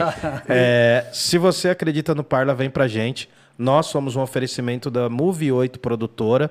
Entre em contato. Todas as informações que a gente falou tá na descrição. Cara, olha o papo que a gente teve aqui. A gente está trazendo filosofia, a gente está trazendo visões religiosas, está trazendo doutrinas. Mano, olha o conteúdo que a gente teve aqui. E como se pode conversar sem se armar de porradaria e de preconceitos. Entendeu? A gente precisa de diálogo. O Parla é uma ponte aberta para ouvir diversas experiências. Você acredita na gente, pix@parlapodcast.com.br, contribuição livre. Se você acredita na gente, apoia.se barra parlapodcast. Você vai fazer uma contribuição mensal que começa com o valor de cinco reais. É uma contribuição. Você fica à vontade se você quiser encerrá-la. E a maior forma de contribuição de todas é você curtir, clicar nesse sininho que está aparecendo no lado direito quando você está vendo o vídeo aí. Clica nessa campanhazinha tal, você vai nos acompanhar. Toda semana a gente está lançando dois vídeos. Feliz Natal, feliz Ano Novo, boas cortes. festas. A gente tem o nosso canal de cortes também. A gente tem o nosso canal de cortes, que é o Cortes do Parla. Se você acredita no nosso trampo, vem com a gente. A gente tá no Instagram também, arroba Parla Podcast, tá bom? Boas festas para quem acredita em boas festas. Feliz Natal, feliz Ano Novo para quem acredita. Bom, boa virada. de ano. É, e galera, sem muita revoadinha. Não E- exagere. Não exagera e toma cuidado com o nome que você dá pro seu amor ou pra sua amor, porque vai estar na psicografia, bicho, vai estar na psicografia, entendeu? É nóis. Obrigado. Cássio. Cássio, Obrigado, muito mano. obrigado. Valeu. E- Vida longa ao Parla Podcast e Jundiaí Jundiaí não, não tem tem heróis. heróis. Pô, obrigado, Gostou? cara. Adorei. Pô, cara. Espero que